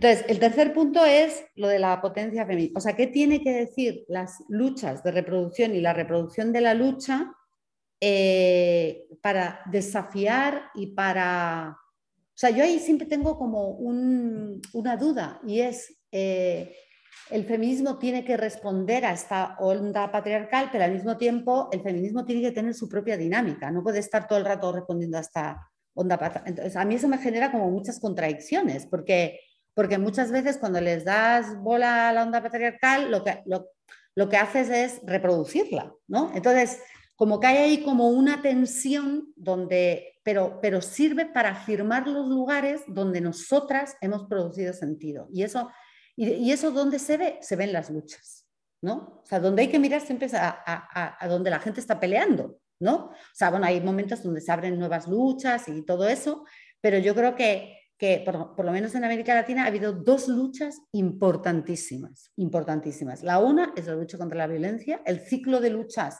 desde 2015 contra la violencia, que es eh, ni una menos vivas nos queremos, ¿no? Y el ciclo de luchas por el derecho al aborto. Esas son dos batallas cruciales en América Latina. Aquí se están dando también otras batallas, ¿no? Que tienen que ver con el tema del racismo. Allí el tema del racismo eh, es fundamental en, los alzamientos indígenas populares, donde el feminismo ha tenido una voz fundamental. Entonces, esa sería como tres piezas que hay que mirar. La una, en América Latina.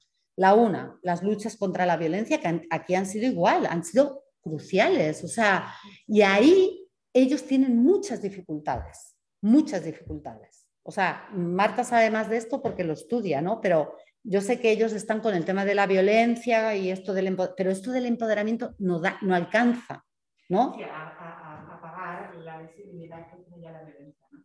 Claro, es, la fagocitan, la parasitan, pero no da. O sea, quiero decir que el feminismo es un actor fundamental en eh, la lucha contra la violencia y eso es irreversible. Entonces ahí hay que aferrar porque además este ciclo de luchas ha tenido unas novedades impresionantes. Por ejemplo, la violencia eh, estaba encorsetada en, una formulación mainstreaming que, estaba, eh, digamos, muy, o sea, como una, como una cuestión muy parada, muy, muy parada. O sea, que sí que a pesar de que había comisarías de la mujer, no sé qué, pero, o sea, este, este, lo que se decía aquí con la manada, con lo de la manada, ¿cómo era? El, eh, o sea, apuntar al patriarcado, o sea, apuntar al patriarcado. había un lema que era como muy, muy lúcido. claro, el tema, la cultura de la violación. El tema de la cultura de la violación a mí me parece una cuestión muy central. Entonces, como que, como que se ha renovado esa, esa lucha porque además se ha conectado violencia y desposesión, que eso es algo que estaba absolutamente eh, arrinconado. ¿no? El hecho de que la violencia, o sea, cuando tú eh, tienes un sistema que lo que hace es atacar la vida y atacar la reproducción de la vida y, considerar a los sujetos como desechables, así como dice el Papa, lo del descarte, ¿no? El descarte tiene que ver con la violencia, ¿no? Entonces, que esa tenga una lectura patriarcal, el descarte, la violencia y la, y, la violencia estatal y la, cuestión del Estado en la violencia. O sea, esa, esa ecuación me parece que ha sido muy novedosa, porque más bien parecía que el Estado estaba de parte de las mujeres, o sea, había como una reificación de la lucha contra la violencia. Entonces, me parece que ese es un terreno, o sea, conectar violencia y reproducción me parece una clave fundamental. O sea, violencia, desposesión y reproducción o sea, me parece que forma parte de, de una novedad fundamental que han aportado los feminismos, ¿no? Por ejemplo, lo que hace Rita Segato cuando habla de la guerra contra las mujeres y dice, la violencia es, o sea, es violencia intersubjetiva, tal, tal, pero hay una violencia expresiva que es como que sobre el cuerpo de las mujeres se marca el control del el gobierno del territorio. O sea, la violencia es quién controla. ¿Quién controla el territorio? Esa es la violencia. O sea, la violencia es contra las mujeres, pero también por el control del territorio a través de, o sea, se escribe en el cuerpo de las mujeres. Entonces, yo creo que eh, la lucha contra la violencia eh, nos da además algo de lo que yo decía de la, reproducción de la lucha, porque la lucha contra la violencia necesita una serie de componentes que nos llevan a este problema de la reproducción de la lucha, porque la lucha contra la violencia es acompañamiento de las víctimas. En América Latina eso ha sido fundamental y además hay una tradición que viene también de, de los desaparecidos, de, o sea, hay... Entonces, el problema de la violencia no solo es las nuevas ecuaciones en, la comprensión de la violencia, que eran antiguas en realidad, pero que se renuevan, sino que tiene que ver con también las formas de luchar. O sea, el, problema del acompañamiento ha estado muy central, ¿no? En muchas luchas contra la violencia, cómo acompañamos a las víctimas, a las familias, ¿no?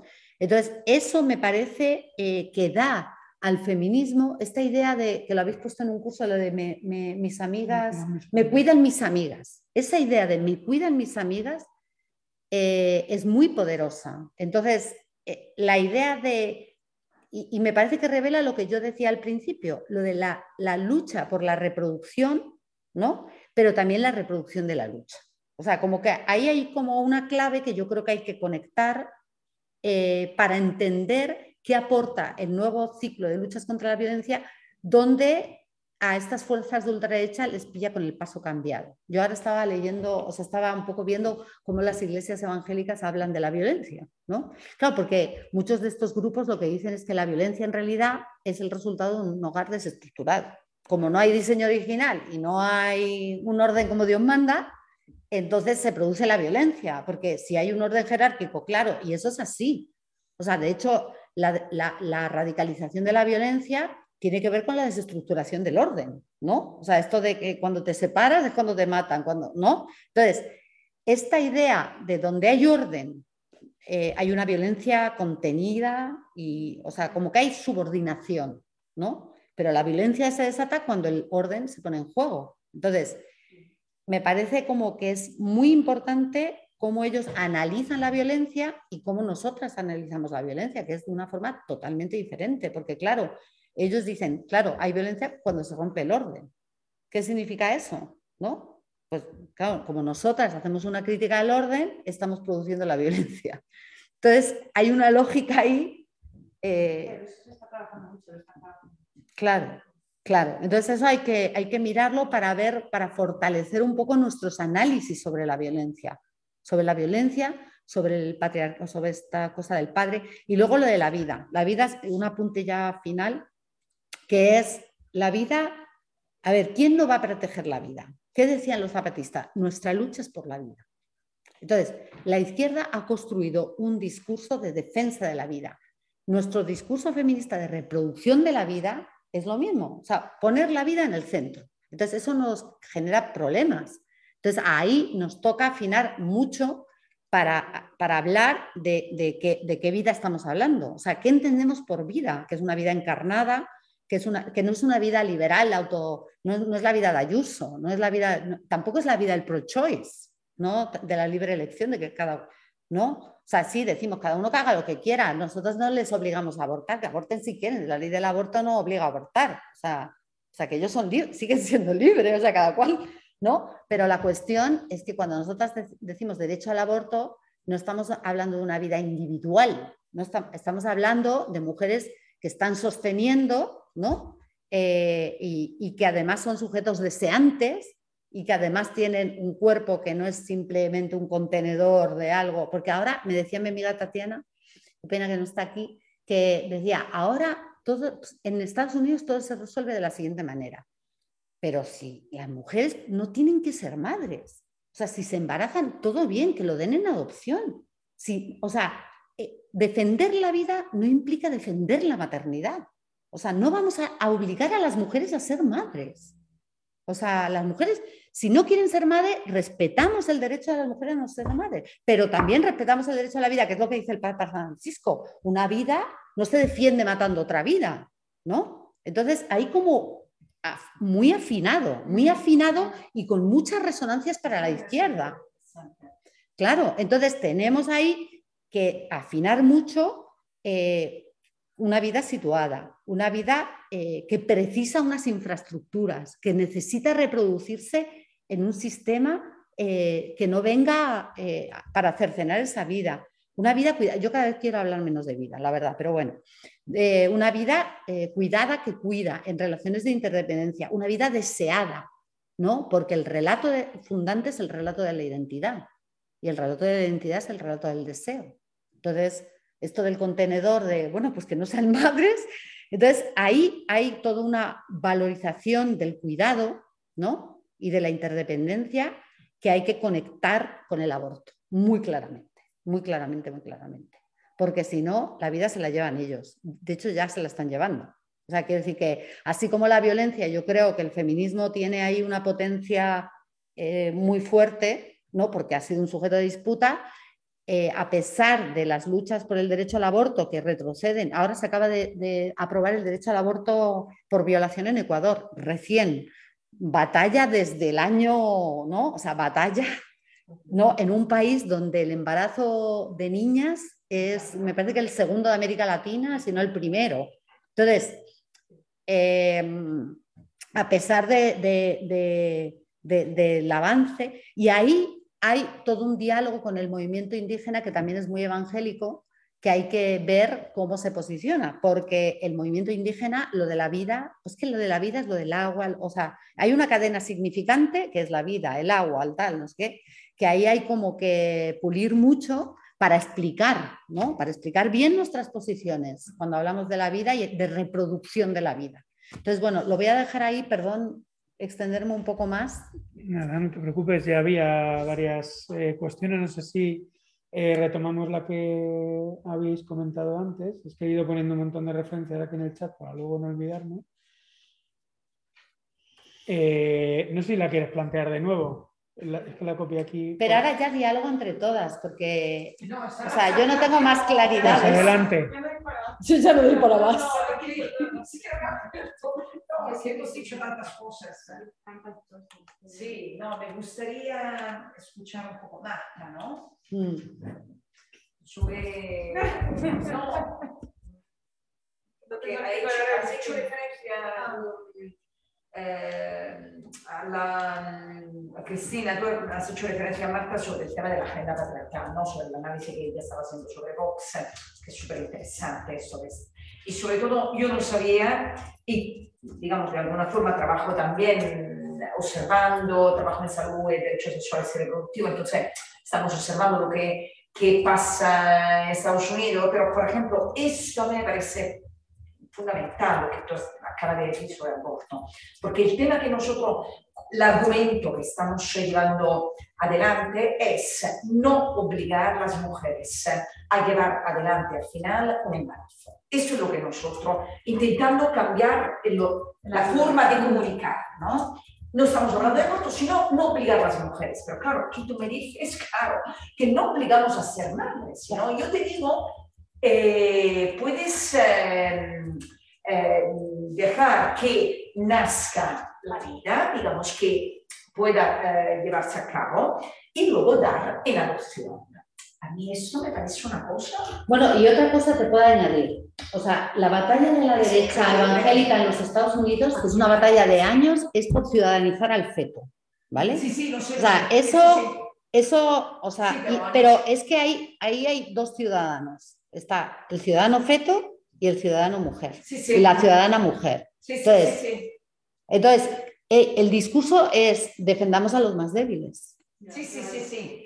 Pero en el momento en el cual tú lo haces ya ciudadano, ciudadano. Quiero decir, dan su identidad de derecho. Entonces, no, no, no, de derecho no, porque lo bueno de los fetos es como los niños, que alguien tiene que hablar por ellos. Ah, o sea, los, los fetos son todavía mejores que los niños. de Sí, pero los fetos son todavía mejores que los Sí, niños. sí, Todavía sí, muchísimo claro. mejor. Sí, pero porque ahí es todo el tema de la ética que entra y, y en la cual intentamos no, no tocar. Es muy difícil, ¿eh? Muy difícil. En este momento, por lo menos, nos encontramos en un, sobre todo en los, en los documentarios, en el, eh, ¿cómo se dice en inglés? En el reframing. Es decir, cómo tú construyes otra vez el marco. No, Marta, por eso que me gustaría saber, porque claro, Vox tiene mucho de todo esto.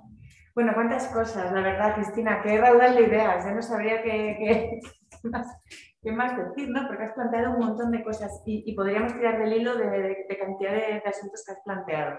Pero por, por de este, en particular, esta discusión sobre que hemos tenido- tú y yo así a lo loco, a decir, vamos, usamos esta palabra o no, nos van a prohibir si usamos en el título del libro patriarcado, ¿no?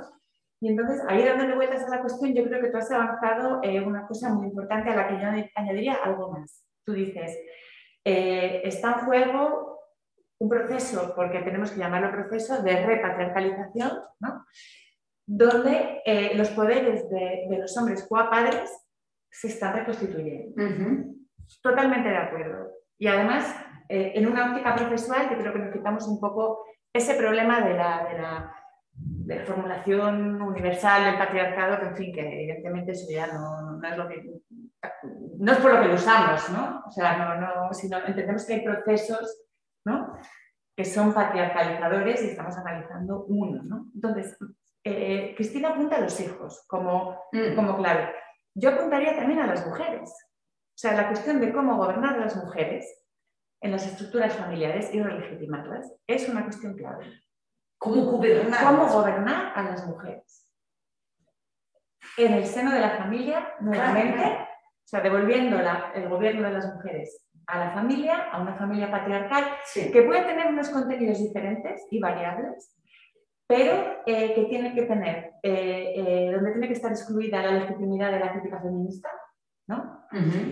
Eh, y donde está relegitimada la autoridad del hombre o de los hombres qua ¿no? con unos contenidos que pueden variar, ¿no? Entonces, a lo mejor no te pego, o sí te pego, ejerzo o no ejerzo, pero fijaros lo que ha pasado aquí en España precisamente eh, cuando Vox entra a, a, digamos, a- irrumpe en la escena política, en la política representativa, y curiosamente uno de sus temas estrellas ha sido la lucha contra la normativa eh, de lucha contra la violencia de género Sí, sí. que encima en España, curiosamente, está definida, restringida al ámbito de las relaciones íntimas entre un hombre y una mujer y que remite directamente a la familia. Sí. O sea, qué peculiar ha sido esa utilización y qué reveladora de un proceso patriarcal, esa utilización de Vox de la violencia de género eh, como, como er- elemento de identificación de su política, ¿no? la oposición a eh, la ley existente y a las políticas públicas existentes en violencia de género. Un gran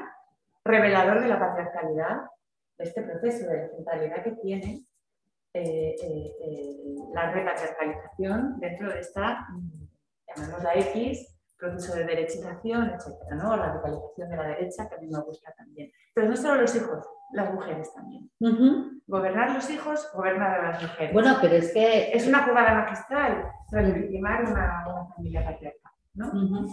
Sí, sí, pero cuando yo digo gobernar a los hijos, es como que los hijos tienen la virtualidad de los fetos. Se puede hablar en nombre de ellos y se puede y se les puede usar en distintos sentidos. Mm. O para que esa crítica no sea legítima. Incluso no sea hablada por nuestras mujeres. ¿no? O sea, ahí hay una clave fundamental. Estoy muy de acuerdo con lo que planteas y creo que va tan lejos como el problema de gobernar a las mujeres. En estructuras, Sí. en, en situaciones donde las mujeres se han hecho ingobernables. Sí, sí, sí. más sí. con el auge del feminismo, Sí, sí, ¿no? sí. O sea, esa, esa, ese, eh, esa amenaza, no es que nos hemos hecho ingobernables, vamos a ver. Existe quizá la amenaza del statu quo, ¿no? Porque no, no es que llegue el backlash cuando hayamos tocado el cielo, ¿no? Sino cuando existe una- una- un sentimiento de que el statu quo no se sostiene, ¿no? Sí, sí.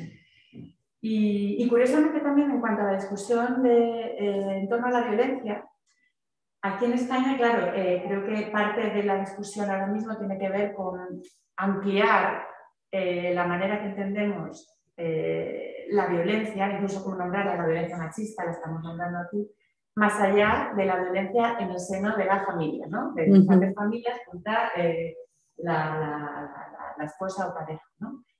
Pero también es peculiar que estemos volviendo atrás y que Vox pone en el foco esa, eh, esa violencia en particular, además de las otras, ¿no? la, la que se da en la familia. Sí. ¿Por qué esa es tan, tan importante? ¿no? Y ahora, eh, también con el tema de la violencia, Cristina, yo creo que el peligro es que estamos viviendo un discurso antiviolencia. ¿De acuerdo? Donde primero, como tú muy bien apuntabas, estamos siendo acusadas de ser violentas nosotras, ¿de acuerdo? De ser un vector violento, primero. Eh, y segundo, están planteándose mm, como líderes de, de, lucha contra la violencia, primero a través de una estrategia punitivista, ¿no? Claro, claro. Primero esa, y luego, además, pues eh, haciendo trabajo activo ¿no? Eh, para legislar, por ejemplo, la violencia familiar. ¿no? Entonces, eh, ese es un terreno mm, altamente disputado, diría yo, el de la violencia. No quito mérito a la potencia feminista en este tema, por supuesto, pero, pero están trabajándolo, muy especialmente aquí, muy especialmente en el territorio, en el, en el Estado español. ¿no? Voy a plantear una cuestión que mandaba. Eh, a ver quién. Bueno, hay dos, hay dos cuestiones de Ceci. Una, eh, dice, creo que está muy relacionado con los temas de custodia de hijos, padres mm. maltratadores que reivindican su paternidad más allá de lo que quieran les hijes y que jueces conceden visitas regulares y tenencia de peques a padres que ejercen violencia sobre madres y, y peques. Y luego comentaba, unido con lo que dice la compi ahora, madres acusadas de malas madres, violentas, y ellos presentándose con la legitimidad de ser eh, padre.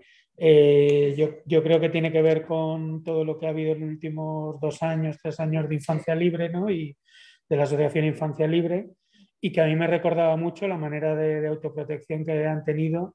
Es muy similar a las redes eh, de defensa del aborto en los años 70 y 60.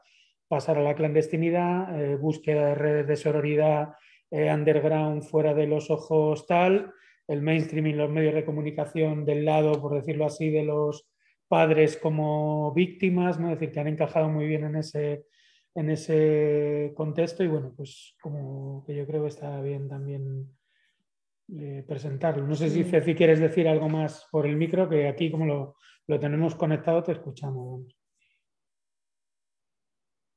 Gracias, Henry. ¿Se me oye? Sí. Sí, solo quería anunciarlo porque de repente es que como ella lo ha explicado también, se me ilumina mucho la relación con, tanta, con tantas amigas madres reivindicando este, no por favor, o sea, no quiero que le concedan más visitas a, ese padre, mm, ya ha sido denunciado, ya ha tenido órdenes de alejamiento y aún así se le siguen concediendo, ¿no? Como esa necesidad que hablabas del padre, del orden, ¿no? Es como no permitirle a un hijo relacionarse con su padre porque sigue siendo su padre, ¿no? Y la verdad que mm, es espeluznante, ¿no? Mm. Muchas gracias porque tú lo has contado bastante bien.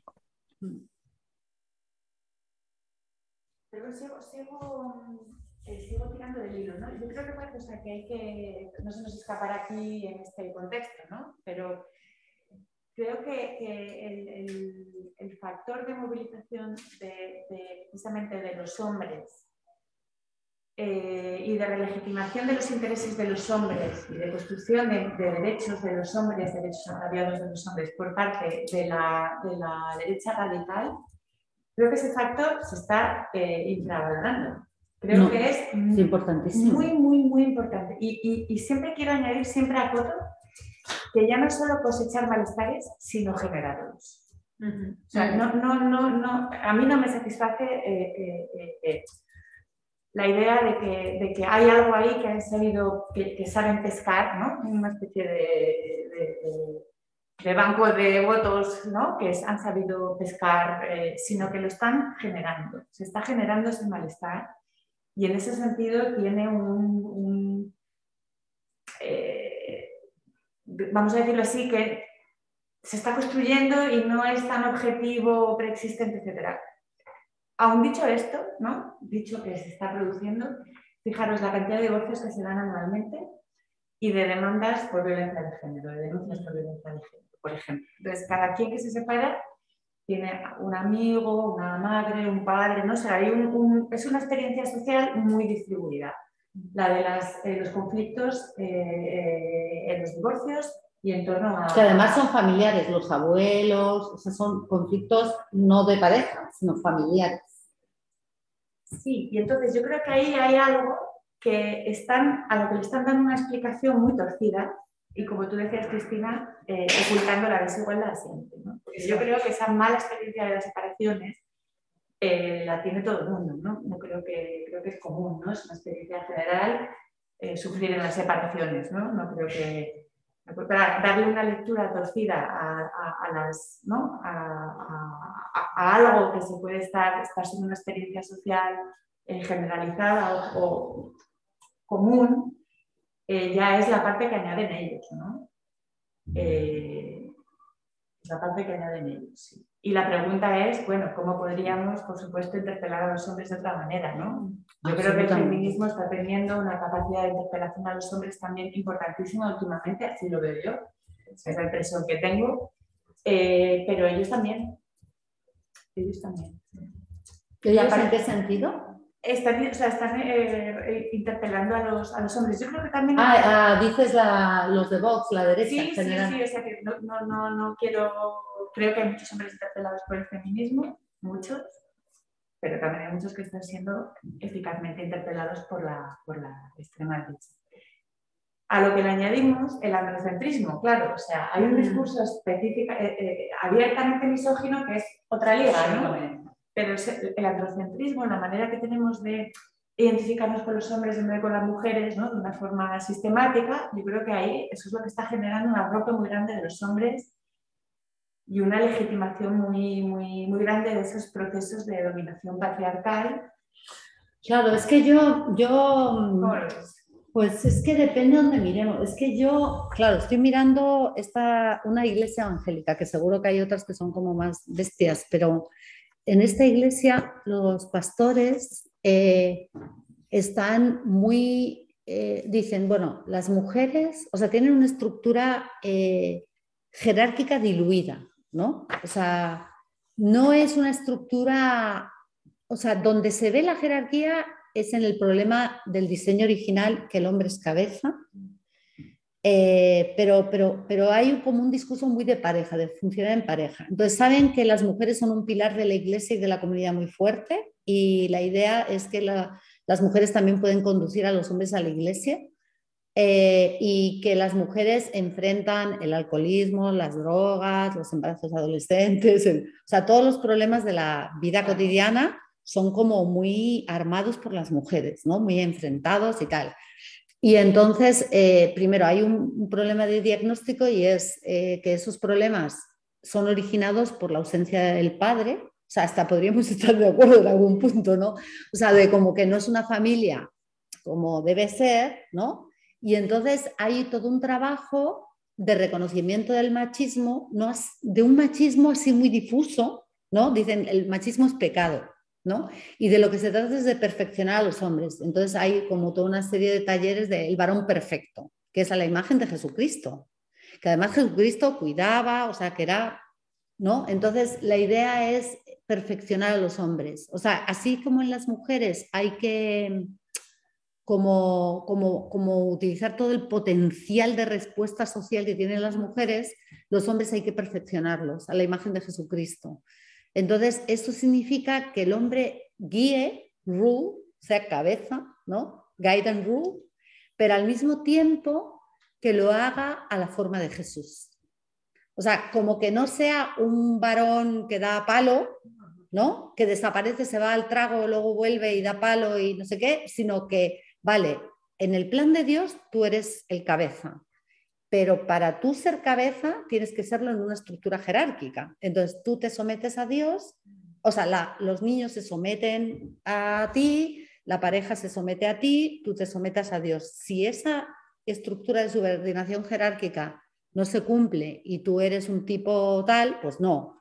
Entonces es como un machismo donde se rehabilitan las figuras patriarcales pero dentro ya de, no a lo bestia, no es, no es como el machismo del palo en la cabeza, sino que de hecho al contrario, hay un discurso para los, o sea, la iglesia evangélica tiene un discurso para los hombres y es un discurso comunitario.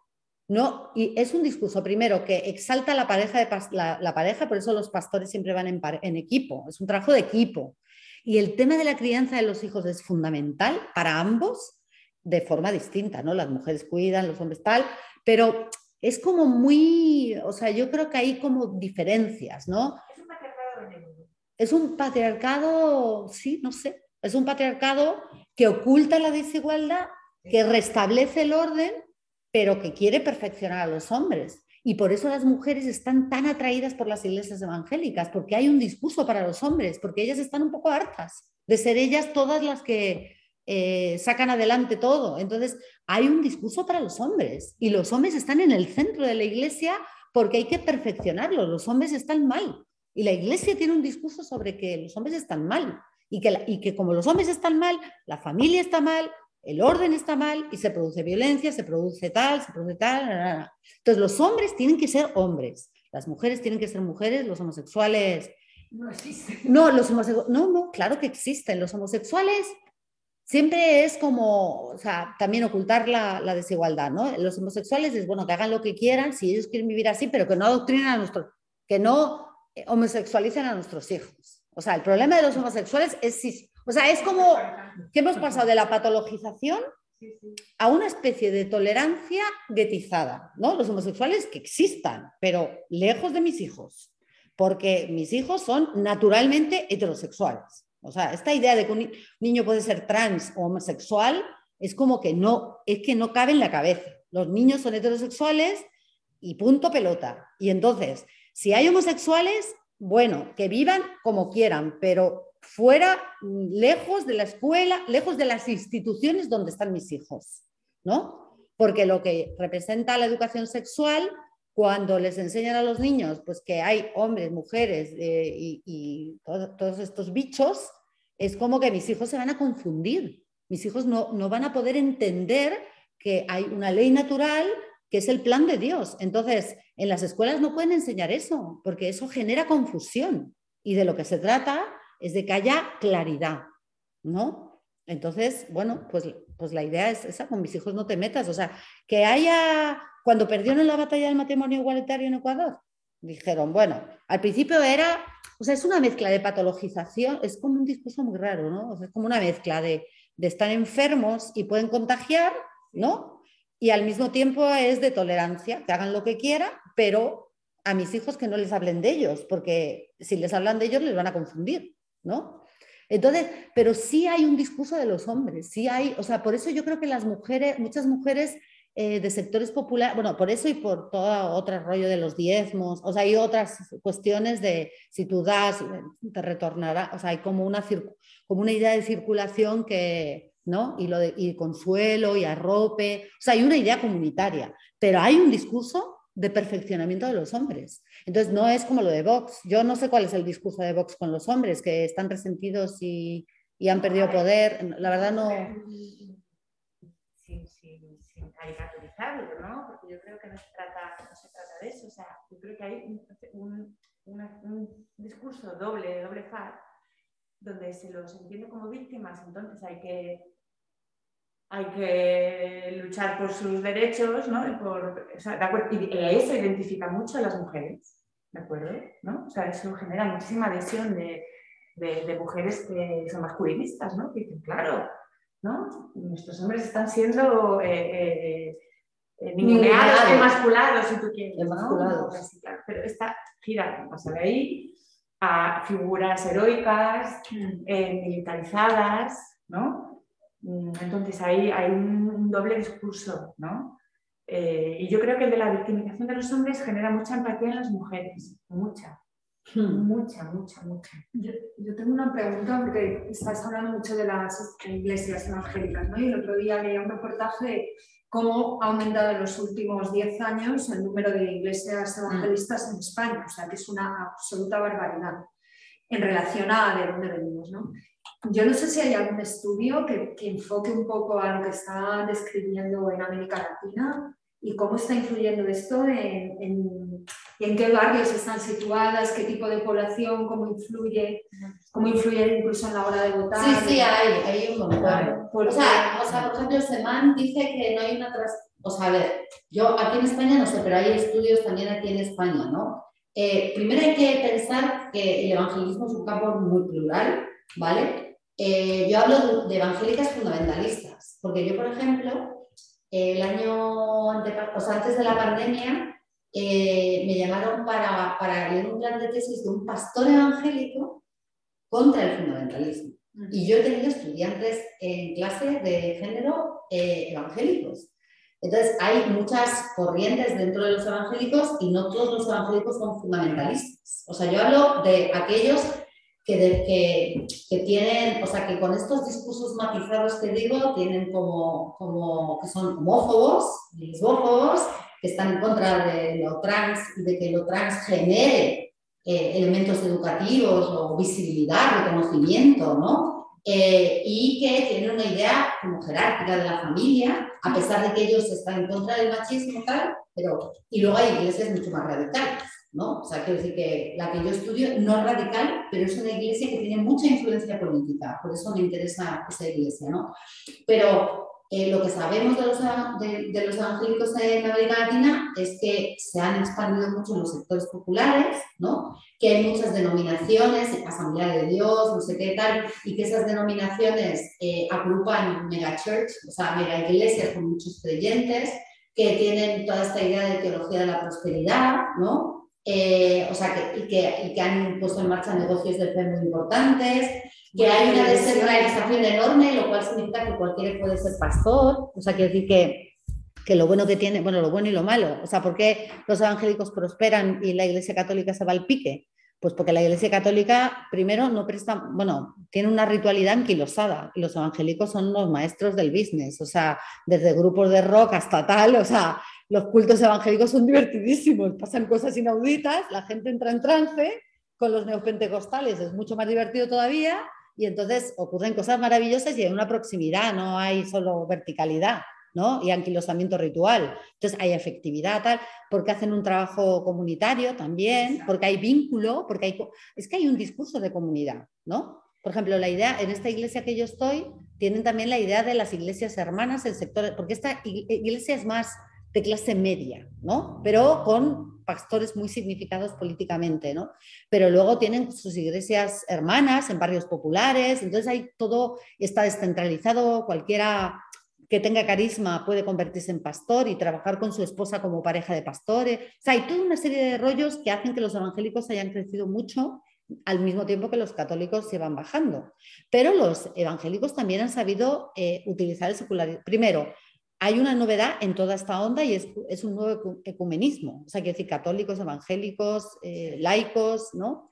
Eh, y el papel de los laicos cada vez es más importante también en la Iglesia Católica, los movimientos, eh, los movimientos estos tipo lazos de amor mariano, o sea, como que el papel de los laicos se ha hecho también muy importante dentro de los movimientos religiosos, ¿no? Entonces, hay un nuevo ecumenismo, hay unas nuevas alianzas, por ejemplo, los evangélicos siempre les hace igual el aborto, Ahora ya no. Ahora porque su campo de batalla era la homosexualidad, porque como en la Biblia decían lo de Sodoma y Gomorra y no sé qué, no sé cuántos, pues su batalla era la homosexualidad, a ellos les importaba un carajo el aborto, pues ahora ya no, pues ahora ya están unidos en el tema del aborto. Entonces, con esto lo que te quiero decir es que hay una gran diversidad que hay que distinguir también en ese campo, que hay muchos elementos que han hecho que asciendan mucho. En Ecuador no son tan importantes, o sea, quiero decir que en Ecuador no es en Colombia, por ejemplo, tienen como más potencia y luego eh, no siempre han dado lugar a partidos eh, políticos y tampoco, según lo que dice Semán, tampoco hay una traslación entre voto, voto y, voto evangélico. O sea, quiero decir que que hay como una dispersión y una fragmentación muy grande, ¿no? Pero es verdad que han tenido un papel protagónico y cada vez eh, han ido, eh, gracias a los movimientos antigénero, han permitido articular a las iglesias evangélicas, que no estaban nada articuladas porque tienen, no tienen como la iglesia católica, que hay un papa y hay un no sé qué, y por mucho que los movimientos laicos sean más poderosos ahora, eh, o sea, tienen una estructura muy clara. No, los evangélicos tienen, pero tienen elementos que les han hecho crecer. Yo no sé qué importancia tienen en España, en América Latina tienen bastante y han crecido mucho en Centroamérica y en sectores populares, pero se han conectado con sectores de clase media y son actores políticos. Además, la tradición evangélica era, y eso es una tensión en los evangélicos, era eh, la, la, palabra. O sea, para los evangélicos lo importante es, porque están en el rollo este del literalismo bíblico, entonces es la palabra. Y entonces, pero ahora se han politizado, ahora están cada vez más como construyendo estrategia política, como les salió un poco también en, en Brasil con sus alianzas, pero no es muy claro el camino de los evangélicos. Yo mm, creo que, que mm, no sé, o sea, yo te juro que les escucho sus sermones y, y me parece que tienen cosas como muy de sentido común, la verdad. Eh, o sea, como que entiendo por qué ellos consiguen conectar. Porque, porque esta idea de, por ejemplo, la crianza de los hijos. O sea, que no podemos dejar a nuestros hijos votados, que hay que el amor, la comunidad, o sea, como que la ritual, el, el, acuerpamiento, si tú quieres. O sea, los evangélicos están, los católicos son un aburrimiento porque son verticales y, y les, o sea, ellos siempre han tenido como una cosa no sé, como más ideológica ¿no? y menos vivencial. Pero claro, lo del avivamiento y toda esta cosa de hablar en lenguas es súper power y la gente está como muy entregada. Entonces yo creo que van a crecer, pero no es claro hacia dónde va a ir la cosa, porque hay mucha pluralidad, ¿no? No sé si hay... Eh, aquí comentaba Ceci simplemente que también estaba presente en la anterior intervención el tema del, del puritanismo. Hmm un, como un apunte. Y tú tenías como un montón de preguntas, ¿no? No, una de ellas, por ejemplo, era la de infancia libre. que hmm. en los últimos años ha habido dos o tres eh, temas polémicos, otro ha sido el de la violencia obstétrica, que, que, sabéis que han sido, o sea, que a pesar de haber un movimiento feminista muy fuerte, han sido elementos que se han quedado bastante o sea, con poca respuesta, ¿no? Eh, ¿Qué, es lo de la violencia obstétrica aquí? Eh, no, recuerdo quién hizo unas declaraciones, que es algo dentro del campo feminista que, bueno, en los últimos 10 años, 15 años, yo creo que eso ya viene de, lejos, ¿no? y alguien hizo algún tipo de declaraciones y hubo como todo un, un contraataque a partir de además desde posiciones de defensa del estado del bienestar. ¿Cómo está diciendo usted que la ginecología, ese saber que ayuda a las mujeres, ese tal, no sé qué tal, ahí se aplica violencia obstétrica, ¿no? Y fue eh, causa general durante unos, unos pocos días y, al menos que lloviese no se consiguió. Decir que ahí hay otro, otro elemento que sigue presente, ¿no? Y decir, donde la tradición de derechas eh, puede anclarse también y en estos tiempos todavía más, de la relación de la autoridad médica y la autoridad científica con respecto mm. al cuerpo de, la mujer, ¿no? que es algo que...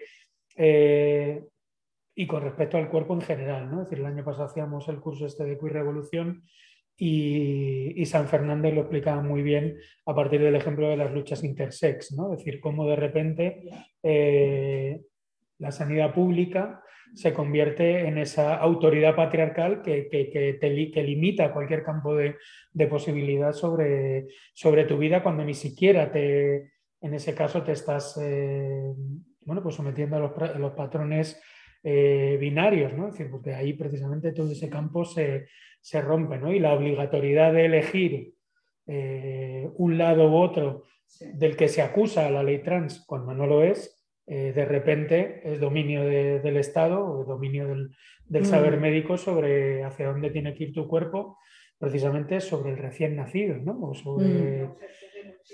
Claro, ese tipo de... Entonces, bueno... enteros practican todos sus médicos la de conciencia con el aborto. Claro. Pues vas a, practicar un aborto y no hay nadie que te hmm. porque todo el mundo objeto. En casos extremos, o sea, recientemente ha habido un caso que ha sido bastante sonado, de una médica con un problema Sí. gravísimo en su embarazo, porque la criatura pues venía francamente mal y no iba a sobrevivir, y ningún compañero accedió a realizar el aborto. Ningún, era, era médica del propio hospital aquí en La Paz.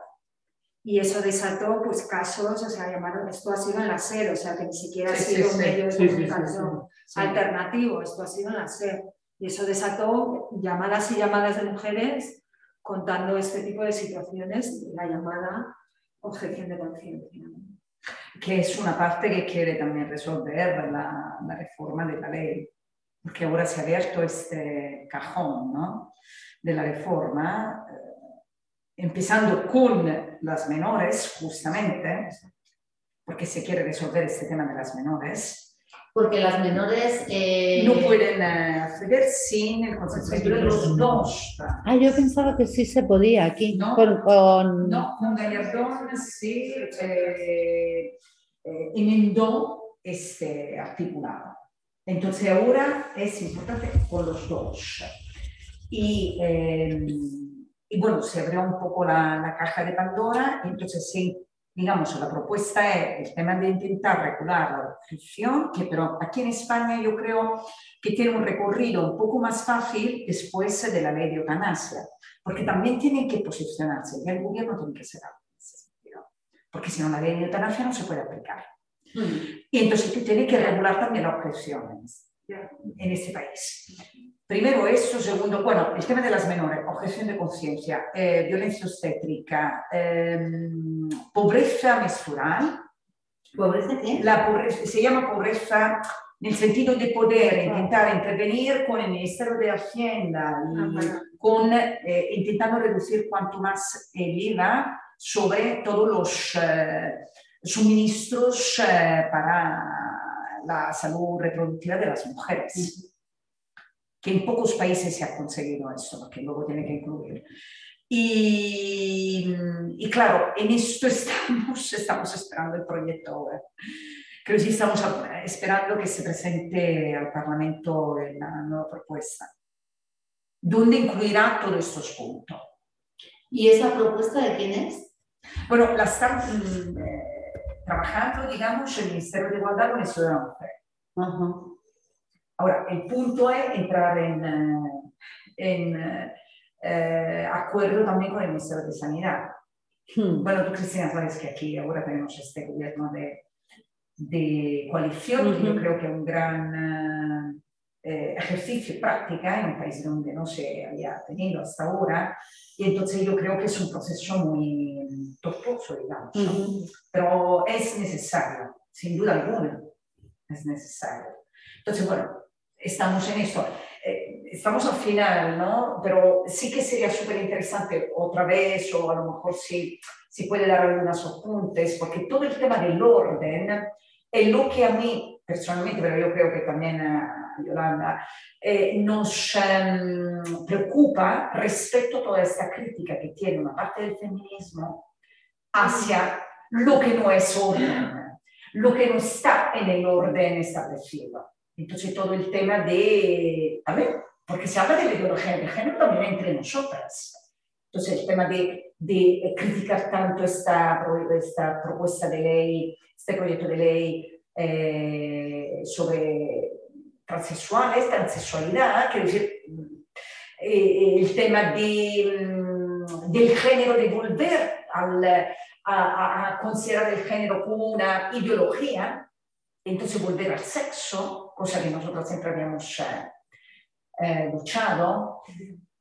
Yo creo que está todo allí también, ¿no? Y cómo eh, una parte de nuestras compañeras están ahora como mm, eh, imbricada, como mm, completamente eh, casi atrapada, ¿no? Yo diría. Pero yo hace poco leí un artículo que escribía una de ellas en El País, que era una, era una yo estuve a punto de, "Ay, igual me pongo a responderlo, pero que era, no me acuerdo, de esta María, Rosa María, no, no sé qué, Magda, creo que era. Y que hacía toda una, utilizando los argumentos de la modernidad líquida y de que todo es evanescente y que tal, no sé qué.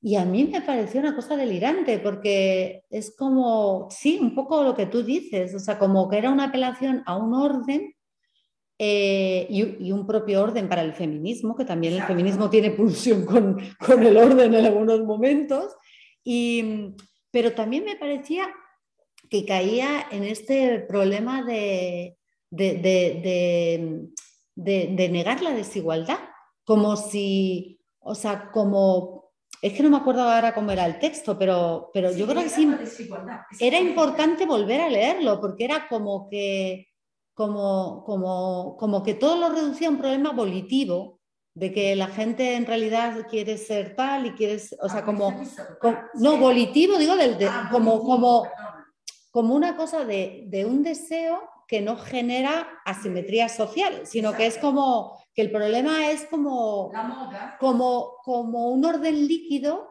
donde cada uno elige una cosa y todo está mediado por el mercado. O sea, el argumento era eh, como, como, como, que, como que somos, espejo, o sea, nuestra identidad se espejea con el mercado.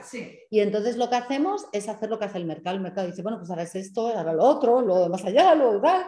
Y entonces que, que, el problema del género construido o deconstruido era un poco el problema del mercado.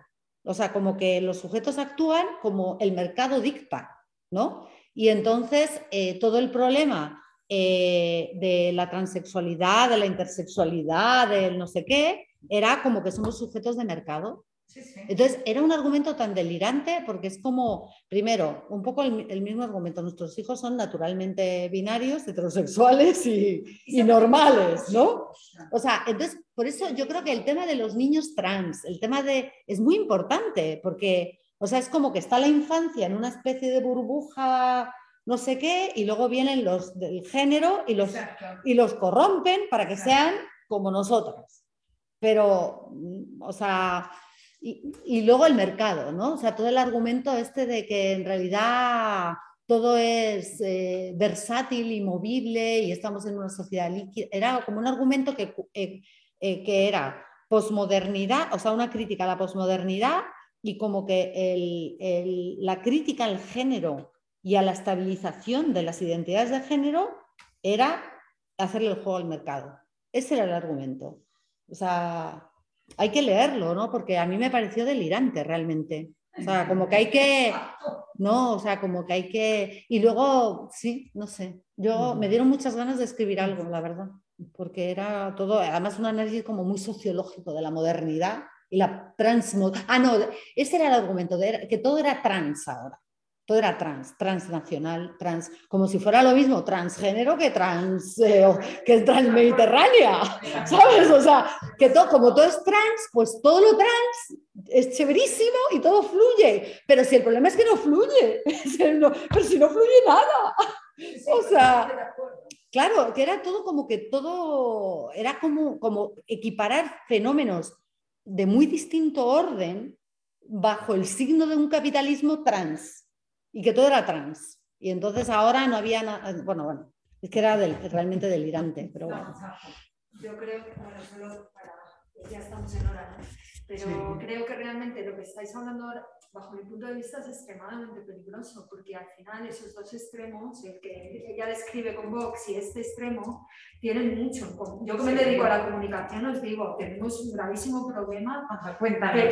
Pero, bueno, esto sería para otra, pero es, es muy grave porque no estamos llegando, o sea, lo que tú, ese dilema que también has descrito, ¿no? De, respondemos, no respondemos, cómo lo hacemos, cómo hacemos simplemente sin responder. Ese es un dilema constante para quienes nos dedicamos a la comunicación.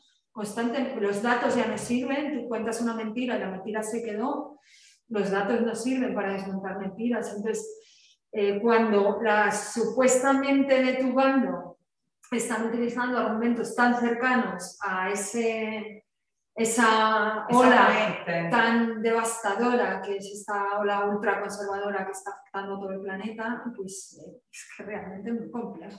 Hmm. Es muy difícil llegar a otros públicos que no sean los ya convencidos. es, es muy complejo.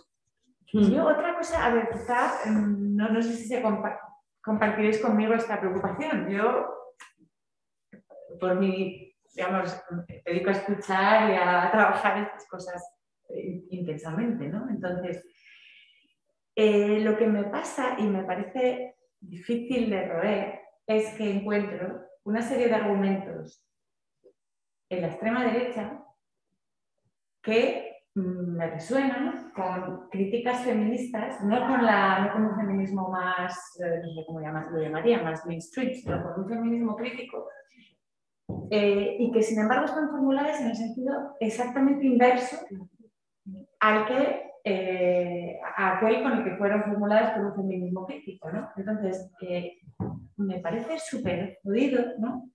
Cómo esto bloquea la crítica. Por un ejemplo.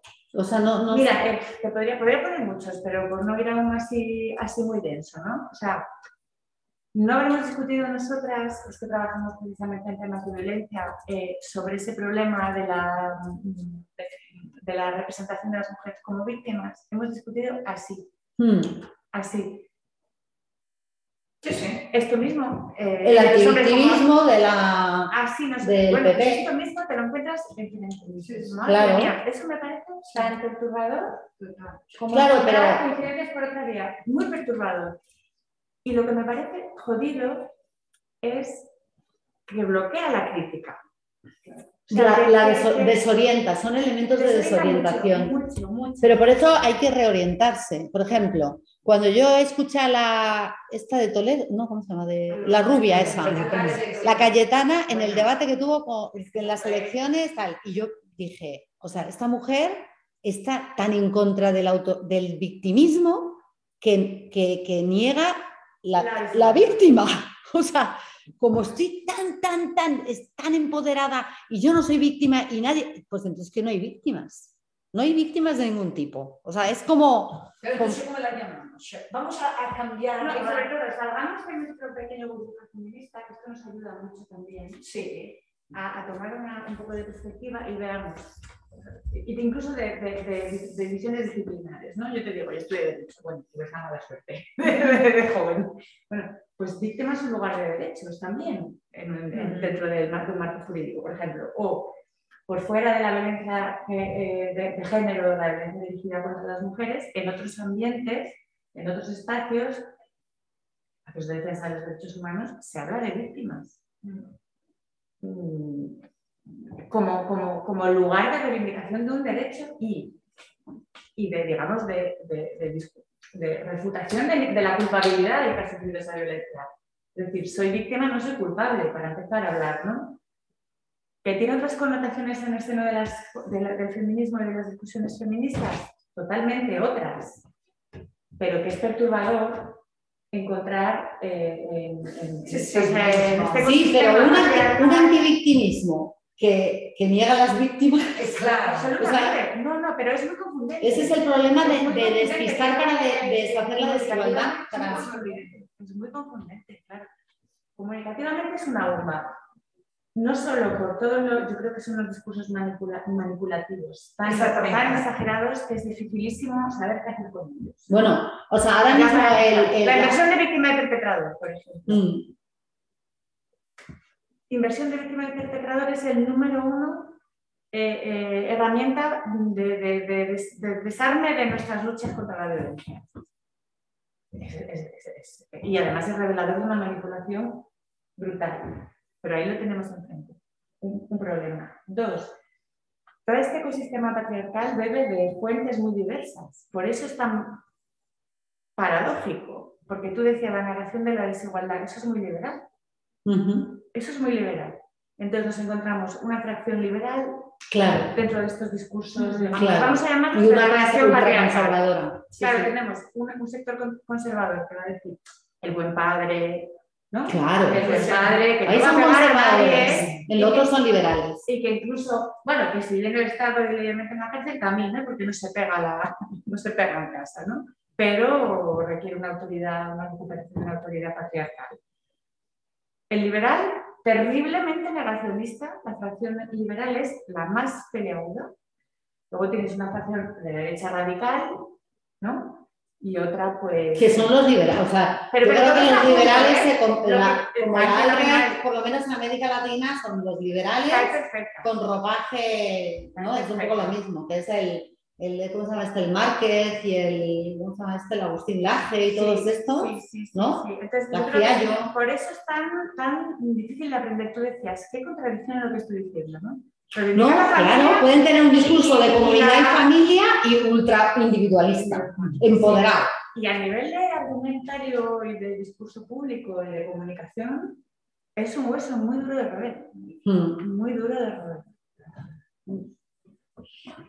Bueno, yo creo que Esta gente tiene que descansar. esta gente Hay que pensar. Ceci que víctima y desposesión van relacionadas. Dice, ya sé que no hay tiempo, pero no podía ¿Qué ha dicho, qué ha evitar comentarlo. La relación entre víctima y desposesión. Total. Mm. Sí, totalmente. Totalmente.